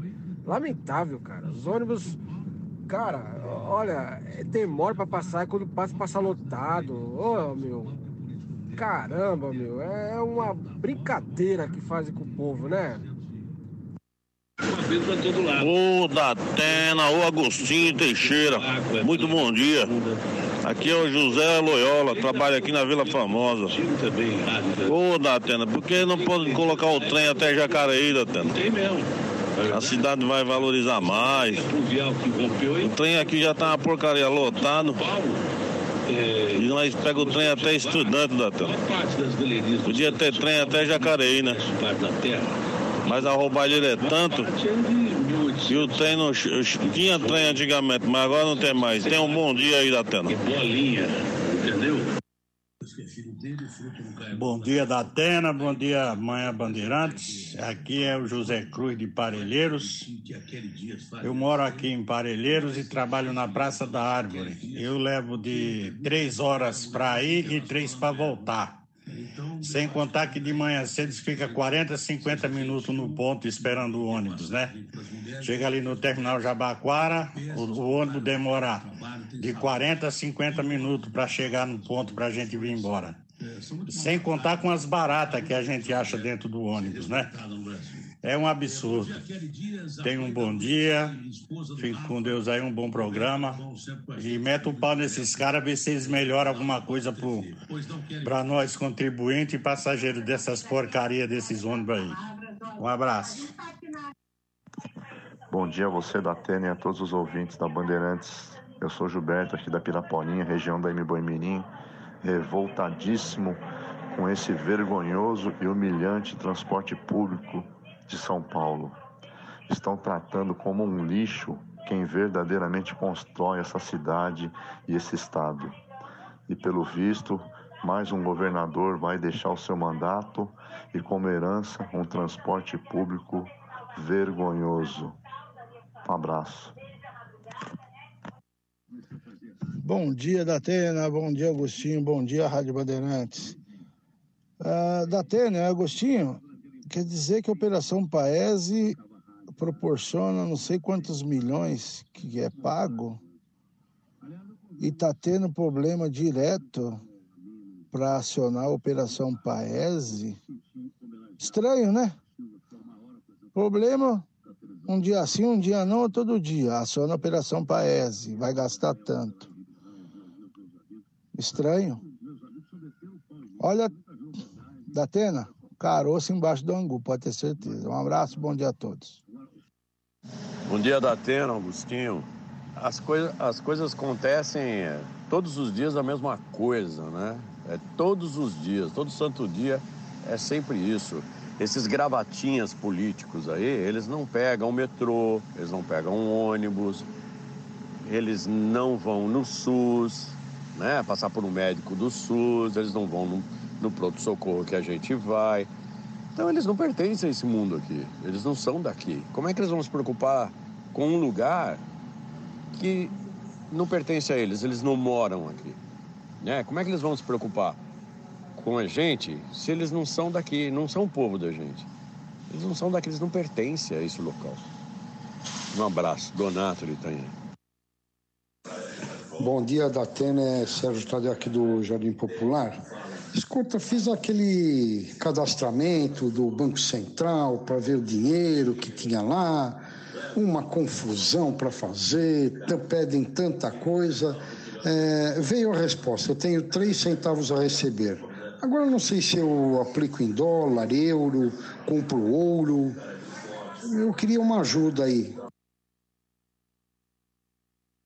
Legal, legal. Muito obrigado pelas mensagens. Já já tem mais. Pode seguir mandando mensagem aqui sobre o problema da CPTM, só para relembrar os números que são assustadores mesmo. O nosso ouvinte é, ficou impressionado com, com os valores que o governo do estado gastou só com o Paese, essa operação Paese. Eu não sabia, confesso a minha ignorância. Achei que a operação Paese era da, da prefeitura, ônibus da prefeitura, que entravam é, em situações delicadas, né? Entrava aquela reserva que fica lá para quando tem necessidade, parou o metrô, parou o CPTM, parou uma linha específica de uma, de uma aviação aí, atende uma região X, entra a cavalaria, né? Vem a Operação Paese para tentar amenizar o problema. Mas só que não, gasta, sai dinheiro, é uma grana a mais, é uma grana a mais mesmo. E só para repetir, só em 2020, hein? Foram 30 milhões de reais gastos pelo governo do estado por causa das sucessivas paralisações de linhas do metrô. 11:34, vamos para a Ucrânia, vamos para a Ucrânia. O confronto entre Estados entre Rússia e Ucrânia, lógico que os Estados Unidos estão também, né? É aquela mão do gato, né? É a mão do gato. Porque a OTAN que é comandada pelos Estados Unidos, como quase tudo, é, vem também interferindo demais. Aliás, as retaliações contra a Rússia têm crescido bastante, têm crescido bastante. O Ian Boechat está com a gente nesse 18º dia de confronto. Mas eu não sei, Ian, você que, que acompanha isso há tanto tempo, tem experiência, mas ontem, pare... nas últimas horas, parece que houve alguma coisa parecida com uma sinalização de tentativa de aproximação entre o presidente da Ucrânia e da Rússia. Parece que alguns pontos é, começam a ser alinhavados ou estou sendo otimista demais, hein, Ian? Boa tarde para você. Cadê o Ian Boechat? O Ian Boechat tá com a gente. O Ian ficou, acho que cinco dias fora da Ucrânia. É, voltou, voltou, acho que há um a dois dias. E, inclusive, falando ontem com, com o Datena aqui com a gente, disse que notou uma diferença significativa é, da cara, do aspecto é, da Ucrânia desde que ele tinha deixado o país, cinco dias antes. Ele falou que estava muito mais sinistro, mais sombrio é, o aspecto do país, é, com barricadas, com gente mais armada, com tropas mais preparadas, porque no início o próprio Ian mostrou é, que estava sendo uma ação quase de civis, né? uma ação quase suicida em alguns casos, de civis ucranianos em nome da causa, em nome do patriotismo, que estavam tentando se organizar com aqueles coquetéis Molotov, aquelas barricadas improvisadas, enfim. Mas pelo que disse o Ian ontem aqui para o Datenão, é, a carinha, é, o aspecto já estava já tava diferente na Ucrânia, dando a entender, inclusive, que, que ah, o confronto mais duro no centro de Kiev, na capital da Ucrânia, parecia estar mais próximo de acontecer. E, e, tende a ser isso mesmo, né? Porque com o passar dos dias, já estamos no 18º dia desse confronto, é, a coisa, se não for resolvida, se não houver um acordo, como foi, por exemplo, a criação dos corredores humanitários. Né? Foi, foi um avanço que não deu muito certo no final de semana. Né? Não foi respeitado integralmente, houve cenas terríveis, dramáticas de civis que estavam utilizando o corredor humanitário naquele horário, na brecha é, que foi combinada, mas que foram alvo de ataque, enfim. É, e ontem é, o, o, presidente da Ucrânia, Volodymyr Zelensky, parece que sinalizou, por exemplo, é, com, uma, com uma exigência da Rússia de que a Ucrânia não entre na OTAN. E parece que o Zelensky sinalizou com essa possibilidade, né, Ian? Boa tarde para você. Boa tarde. De fato, pela primeira vez, ele deixou bastante claro que é, entrar na OTAN talvez não seja é, uma uma possibilidade agora. Zelensky ficou bastante é, decepcionado, digamos assim, com a falta de apoio efetivo dos países ocidentais nessa guerra. É, apesar de todos os países terem dito que não se envolveriam diretamente, é, a, imagino que a Ucrânia ou parte dos ucranianos acreditavam que teriam um apoio mais concreto, que não seja apenas o envio de armas e o apoio logístico, né? É, a OTAN deixou muito claro, os Estados Unidos também, que não vão se envolver diretamente nem com tropas, nem apoiando uma, uma proposta de fechamento dos céus ucranianos, como é, Zelensky pedia, mesma coisa que foi feita é, na Líbia contra Gaddafi e mudou o rumo da guerra por lá, quando os aviões é, líbios não puderam mais atacar é, os rebeldes, a guerra mudou e tudo e, e, e tudo virou história, né? O regime caiu e, e, e os rebeldes acabaram tendo sucesso naquele momento. Zelensky queria que a mesma coisa acontecesse aqui, mas é, essa é uma opção que parece completamente descartada, tanto pelos países da, da, Europa Ocidental, quanto pelos Estados Unidos e pela OTAN como um todo, né? Verdade. Agora sim, é, digamos, esse ponto superado, né? A Ucrânia é, confirmando que não pretende nem tentará entrar na OTAN.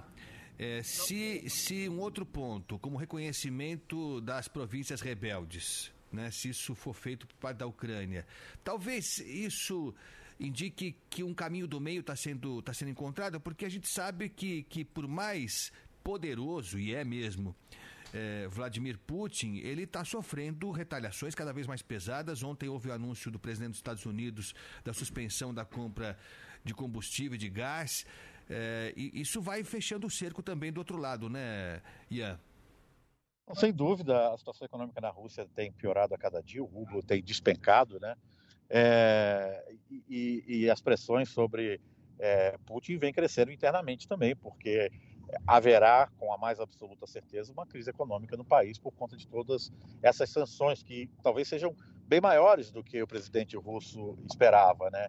É, o fato de Zelensky ter sinalizado a possibilidade de ceder em alguns pontos é, pode sim levar as negociações para um, um caminho é, da paz. Né? A gente vai ter que esperar para ver exatamente como isso vai acontecer, que tipo de apoio interno Zelensky também vai ter, já que há uma revolta muito grande na Ucrânia nesse momento, por conta dos ataques, principalmente contra civis. É, mas sim, sem dúvida, é, é algumas casas é, foram andadas aí nesse tabuleiro em direção a, uma, a um acordo que possa significar o, o fim da guerra. Mas isso parece ainda estar bastante longe, né? Esse é só um começo de conversa. Sim. Ô Ian, vou querer que você fale já já pra gente como é que está o cenário hoje, porque é o 18º dia, corredores humanitários parece, parece que estão sendo um pouco mais respeitados do que aconteceu no final de semana. Mas antes, só para aproveitar essa nossa conversa mais macro, digamos assim, você já acompanhou vários conflitos internacionais, né? Militares, infelizmente. Você já tinha visto algo parecido como isso, essa ação conjunta é, dos países europeus com os Estados Unidos, uma retaliação desse tamanho é, e, e, e, parece adequada, né? Ninguém aqui está defendendo o conflito militar, ainda mais é, vitimando civis, nada disso. Mas parece algo inédito nessa proporção. Até porque outros conflitos equivalentes a esse já aconteceram e acontecem sem que haja essa, essa reação desse tamanho, né, Ian? Olha, eu vou ter que parar de falar agora que eu estou chegando num posto de controle aqui e vou, é, os documentos vão ser pedidos. É, se você É, o Ian está conversando com a gente aqui. Vamos ver se a gente Pressa. consegue. Vamos ver, vamos ver. Não, na posto, na posto. Na posto. Na posto?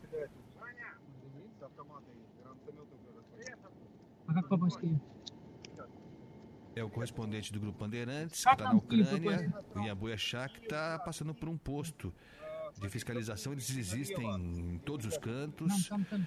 O Ian Boechat se caracteriza por um repórter que caminha mesmo, que circula pelas regiões mais delicadas, ainda mais numa situação como essa, e ele é alvo, como todos são, da abordagem dos militares.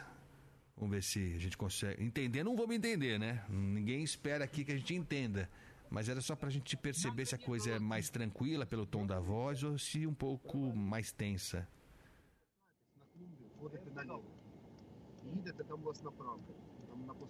É. Tá, tá. É, a gente a gente está aqui, eles estão pedindo para a gente mudar o caminho, porque, pelo que eu entendi, as tropas russas estão um pouco à frente, a gente vai ter que trocar o caminho, mas está tudo bem aqui. É, a gente vai ter que fazer um outro caminho agora para voltar para Kiev. Eu vim aqui para a região nordeste de Kiev, perto, tentando chegar numa cidade que teve um ataque é, grande nesses últimos dias, que matou vários civis, mas está tudo bem. É, se você quiser, a gente pode continuar conversando. Steve. Tá bom. Não, Ian, só pela, pelo inusitado, porque a gente raras vezes tem, tem a oportunidade de, de conviver, de sentir tão de perto esse clima, né? Vocês que são repórteres de guerra, é, talvez até tratem com uma dose de normalidade, e tem que ser assim mesmo, que nós, aqui do outro lado, não, não temos, né? Não temos como, claro. como sentir dessa forma. É, é, você quando escolhe um caminho pela manhã, vou seguir para tal cidade por esse caminho, você vai na intuição, algum tipo de orientação, ou acontece como nós estamos vendo agora, de repente você ser abordado e ter que mudar o seu, seu trajeto? Olha, a gente tenta buscar o máximo de informação para poder fazer um, um, caminho seguro. A gente sabe que as tropas russas não estão longe daqui, alguns, algumas estradas estão é, dominadas pelas tropas russas. Então, a gente fez um caminho pegando informação junto com os militares, um caminho por estradas bem pequenininhas, estradas vicinais. Conseguimos chegar perto de onde a gente queria, mas não conseguimos chegar no nosso objetivo. Foi um dia é, de estrada hoje, basicamente. Conseguimos falar com algumas pessoas, acompanhamos essa cidade se preparando para a batalha, mas não chegamos ao local desse bombardeio que que matou mais de 40 pessoas nessas últimas 40 civis nesses últimos dias. O que acontece é que ao longo dessa estrada inteira não tem só o exército ucraniano, tem também uma série de milícias que foram formadas nesses últimos dias, civis que pegaram em armas para proteger as suas pequenas cidades. E eles se coordenam junto com as Forças Armadas. O que aconteceu agora é que a estrada que a gente estava seguindo, que foi a mesma que a gente veio pela manhã, está é, registrando combates aqui perto, ao que parece, os russos conseguiram controlar uma parte dessa estrada. E esses militares, junto com esses milicianos, digamos assim, estavam dizendo para a gente pegar um outro caminho, porque aqui estava perigoso demais para a gente. Então a gente está fazendo um retorno agora e vamos passar agora por um outro é, posto de controle, é, agora sim. É, acho que vai haver uma checagem de documentos. Isso aqui também parece ser um posto de controle de. Eu vou parar de falar um pouquinho agora, ok? Tá certo. Vamos ver. Você vê que não é fácil, hein? Pressa. Hello, how are you? Что, эти дебилы уже подошли, да? А? Эти дебилы близко подошли. É o Ian Boechat, nosso correspondente na Ucrânia. O Ian ficou cinco dias fora da Ucrânia e voltou para acompanhar de perto é, tá, nunca, não, tá, essa, essa ação, esse avanço das tropas uhum. russas. E como o Ian falou, é, os caminhos são cortados por militares, militares e paramilitares também, que vão orientando. Nesse caso, a orientação foi do bem, né? Foi do bem, para que ele não avançasse por aquele trajeto, para não se deparar, quem sabe, com, com tropas russas. É, mas foi até que uma conversa tranquila, mas na volta ele foi, foi parado de novo por uma por um, por um ponto de, de fiscalização de tropas Ah. ucranianas. Vamos sentir Oi, se é, vai olá. rolar. Oi, é, Conseguiu, Ian? consegui. Passamos aqui pelo posto de controle. Os soldados estavam dando informações para a gente da melhor maneira de voltar para Kiev, de voltar em segurança a Kiev. Tá tudo tranquilo aqui agora. Mas essa é uma rotina numa área de guerra, claro. é, o tempo todo acontece isso. E eles checam a gente, alguns.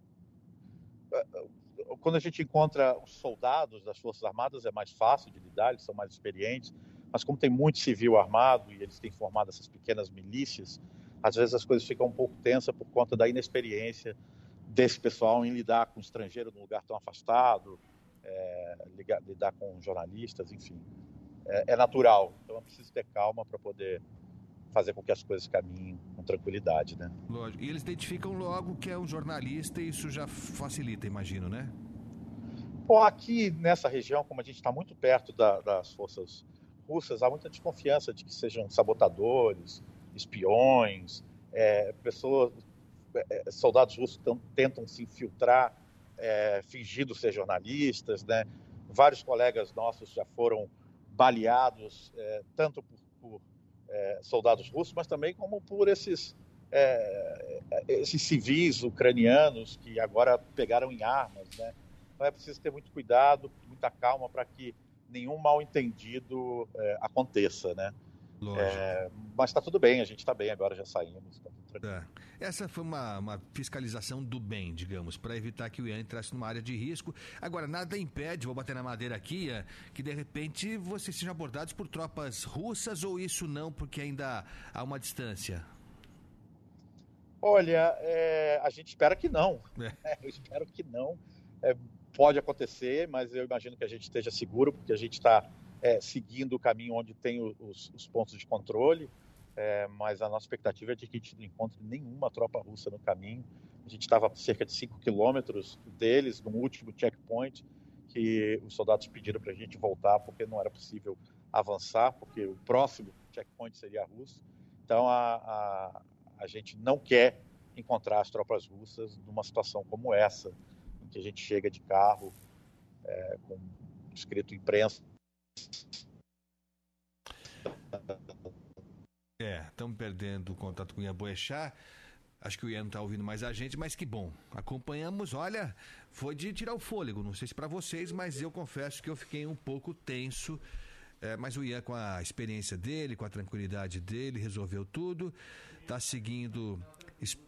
Imagino que para encerrar o dia dele, né? Depois de um dia extenuante, o Ian não sei se está com a gente ainda não, né? Não tá mais. Então tá bom. Mas ficou a mensagem do Ian Boechat, tudo na paz, passou tranquilo, se identificou, deu tudo certo. Mais um dia de trabalho para o nosso correspondente na Ucrânia, Ian Boechat. Que bom que deu tudo certo. 11:49. Vamos da Ucrânia para a Assembleia Legislativa de São Paulo. Tá bom para você ou não? Lá, lá o clima também não tá dos melhores. Não vou comparar, Não vou comparar com Kiev, seria uma bobagem da minha parte. Mas o clima lá também está meio belicoso, né? Maju Arruda Leite, bom dia para você. Oi, Agostinho. Bom dia a você, bom dia a todos os ouvintes aqui da Rádio Bandeirantes. Aconteceu agora há pouco, aqui na Assembleia Legislativa de São Paulo, a primeira reunião do Conselho de Ética, que é o órgão responsável por definir qual punição será aplicada ao deputado estadual Arthur Duval. Ele tem sido criticado desde a última sexta-feira, depois de ter áudios vazados com comentários ofensivos e machistas sobre as mulheres ucranianas. Então, o que foi decidido nessa primeira reunião? Os membros do Conselho decidiram unificar as 21 representações protocoladas aqui na casa que pedem a cassação do deputado Arthur Duval. Então, o objetivo de reunir todas essas ações é dar celeridade a essa tramitação do processo para que seja feita uma única análise. Então, o Arthur Duval será notificado ainda hoje e terá cinco sessões parlamentares para apresentar uma defesa prévia. A segunda reunião do Conselho de Ética deve acontecer em 15 dias, onde será oficializado o início da tramitação do caso aqui no Conselho de Ética e também a presidente do órgão, pela, deputada pelo PSDB, Maria Lúcia Amari, vai apresentar então a escolha do relator desse processo. É um, essa tramitação é bem longa, né, Agostinho, bem burocrática, são vários passos. Essa reunião foi então o primeiro passo dessa tramitação desse pedido de cassação do mandato do parlamentar Arthur Duval. Lembrando que ontem o Diretório Nacional do Podemos aceitou o pedido de desfiliação do deputado estadual Arthur Duval. O partido já havia oficializado a abertura do processo, mas o deputado decidiu, então, é, pedir essa desfiliação e isso já foi acatado pelo partido.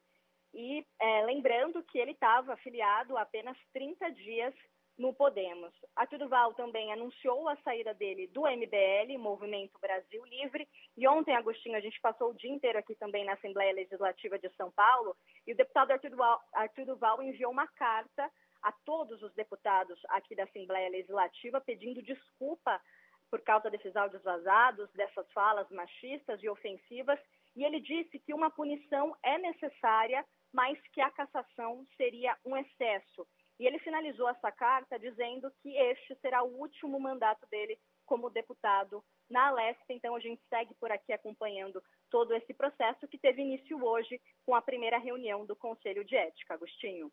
Legal, Maju Arruda Leite, falando direto da Assembleia Legislativa de São Paulo, acompanhando essa sessão que foi presencial, hein? Foi presencial, ao contrário de outras sessões da Assembleia é, que, que é, estavam ainda sendo feitas de maneira remota, mas hoje acho que para mostrar a relevância é, do fato, é, os deputados resolveram se reunir presencialmente. Sobre o que disse aí o Mamãe Falei, é, que ele acha que cassação é demais, ele até chegou a citar o caso do deputado, ele falou assim, ó, teve deputado aí que foi flagrado com dinheiro nas nádegas e não teve e não teve é, o mandato cassado. Eu, porque falei algo para um grupo é, num, de forma é, particular, privada, uns amigos do futebol, ser caçado. É essa imagem, é essa imagem que queremos dar? É essa imagem que queremos dar. O senhor acertou em cheio. É exatamente essa imagem. É precisamente essa imagem. Se no caso do deputado com o dinheiro nas nádegas não caçaram, foi um erro. A gente precisa melhorar. Erramos naquele caso, vamos melhorar agora caçando o deputado Arthur Duval. E ele disse que vai ser o último mandato dele como deputado. Eu acho que vai ser mesmo, espero que seja mesmo. Eu só não sei se ele está projetando outros saltos maiores.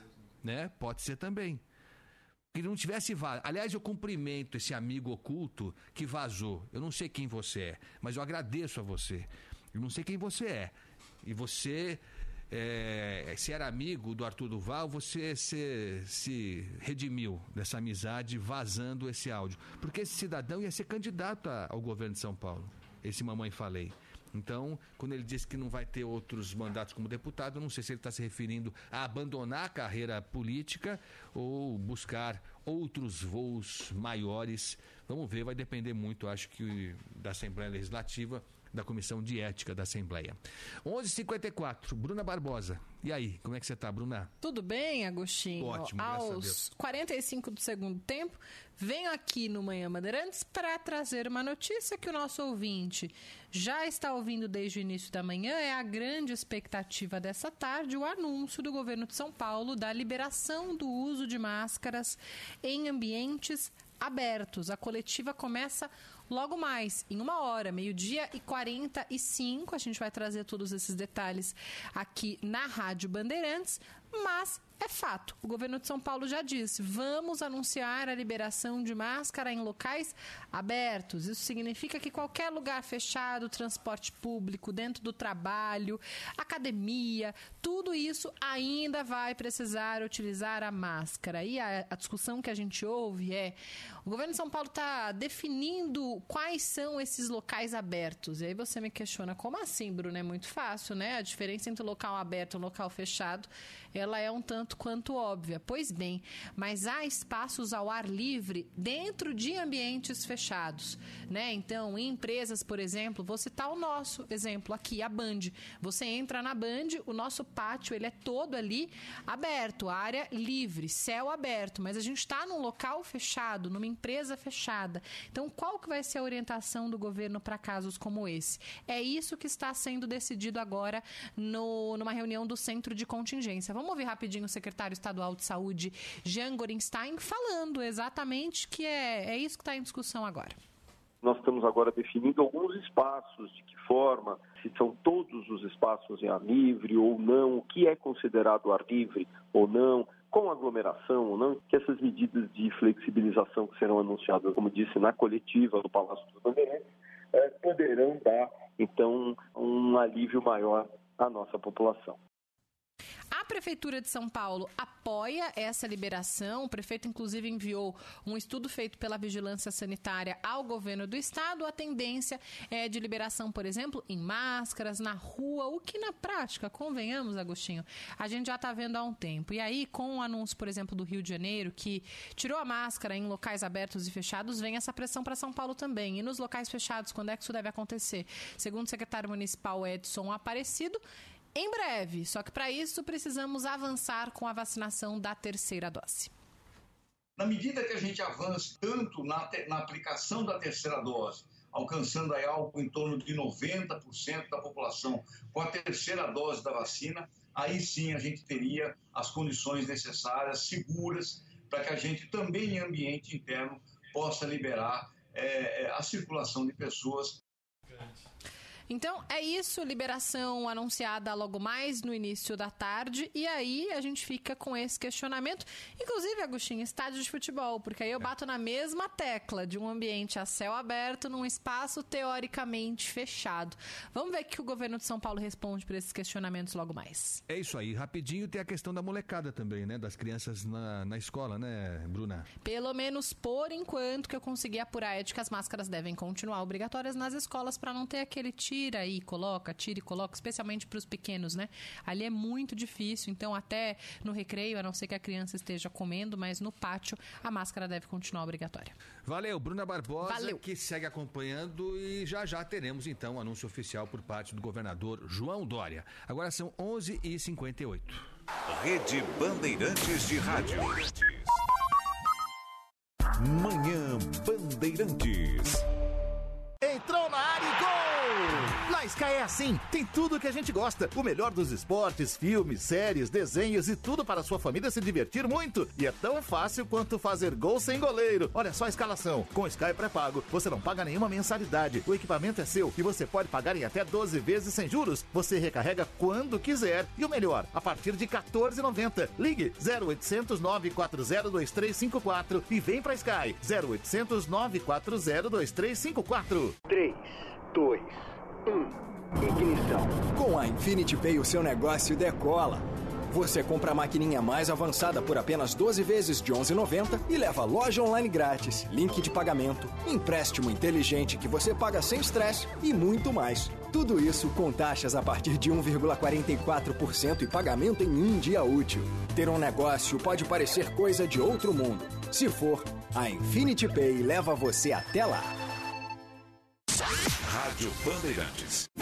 Vila dos Carros. A Vila dos Carros é um shopping de automóveis que fica em Santos, mas atende todo o litoral norte e sul, a capital e o estado de São Paulo. Atende o Brasil inteiro. Acesse nossas redes sociais e nosso site viladoscarros.com.br para negociar o seu carro ou moto. Agora, Vila dos Carros, um shopping de automóveis no meio do trânsito de automóveis. Deu vontade de conhecer? Venha hoje no 238 do Canal 30 em Santos, porque verdades e caminhos você constrói. Por isso. Messi.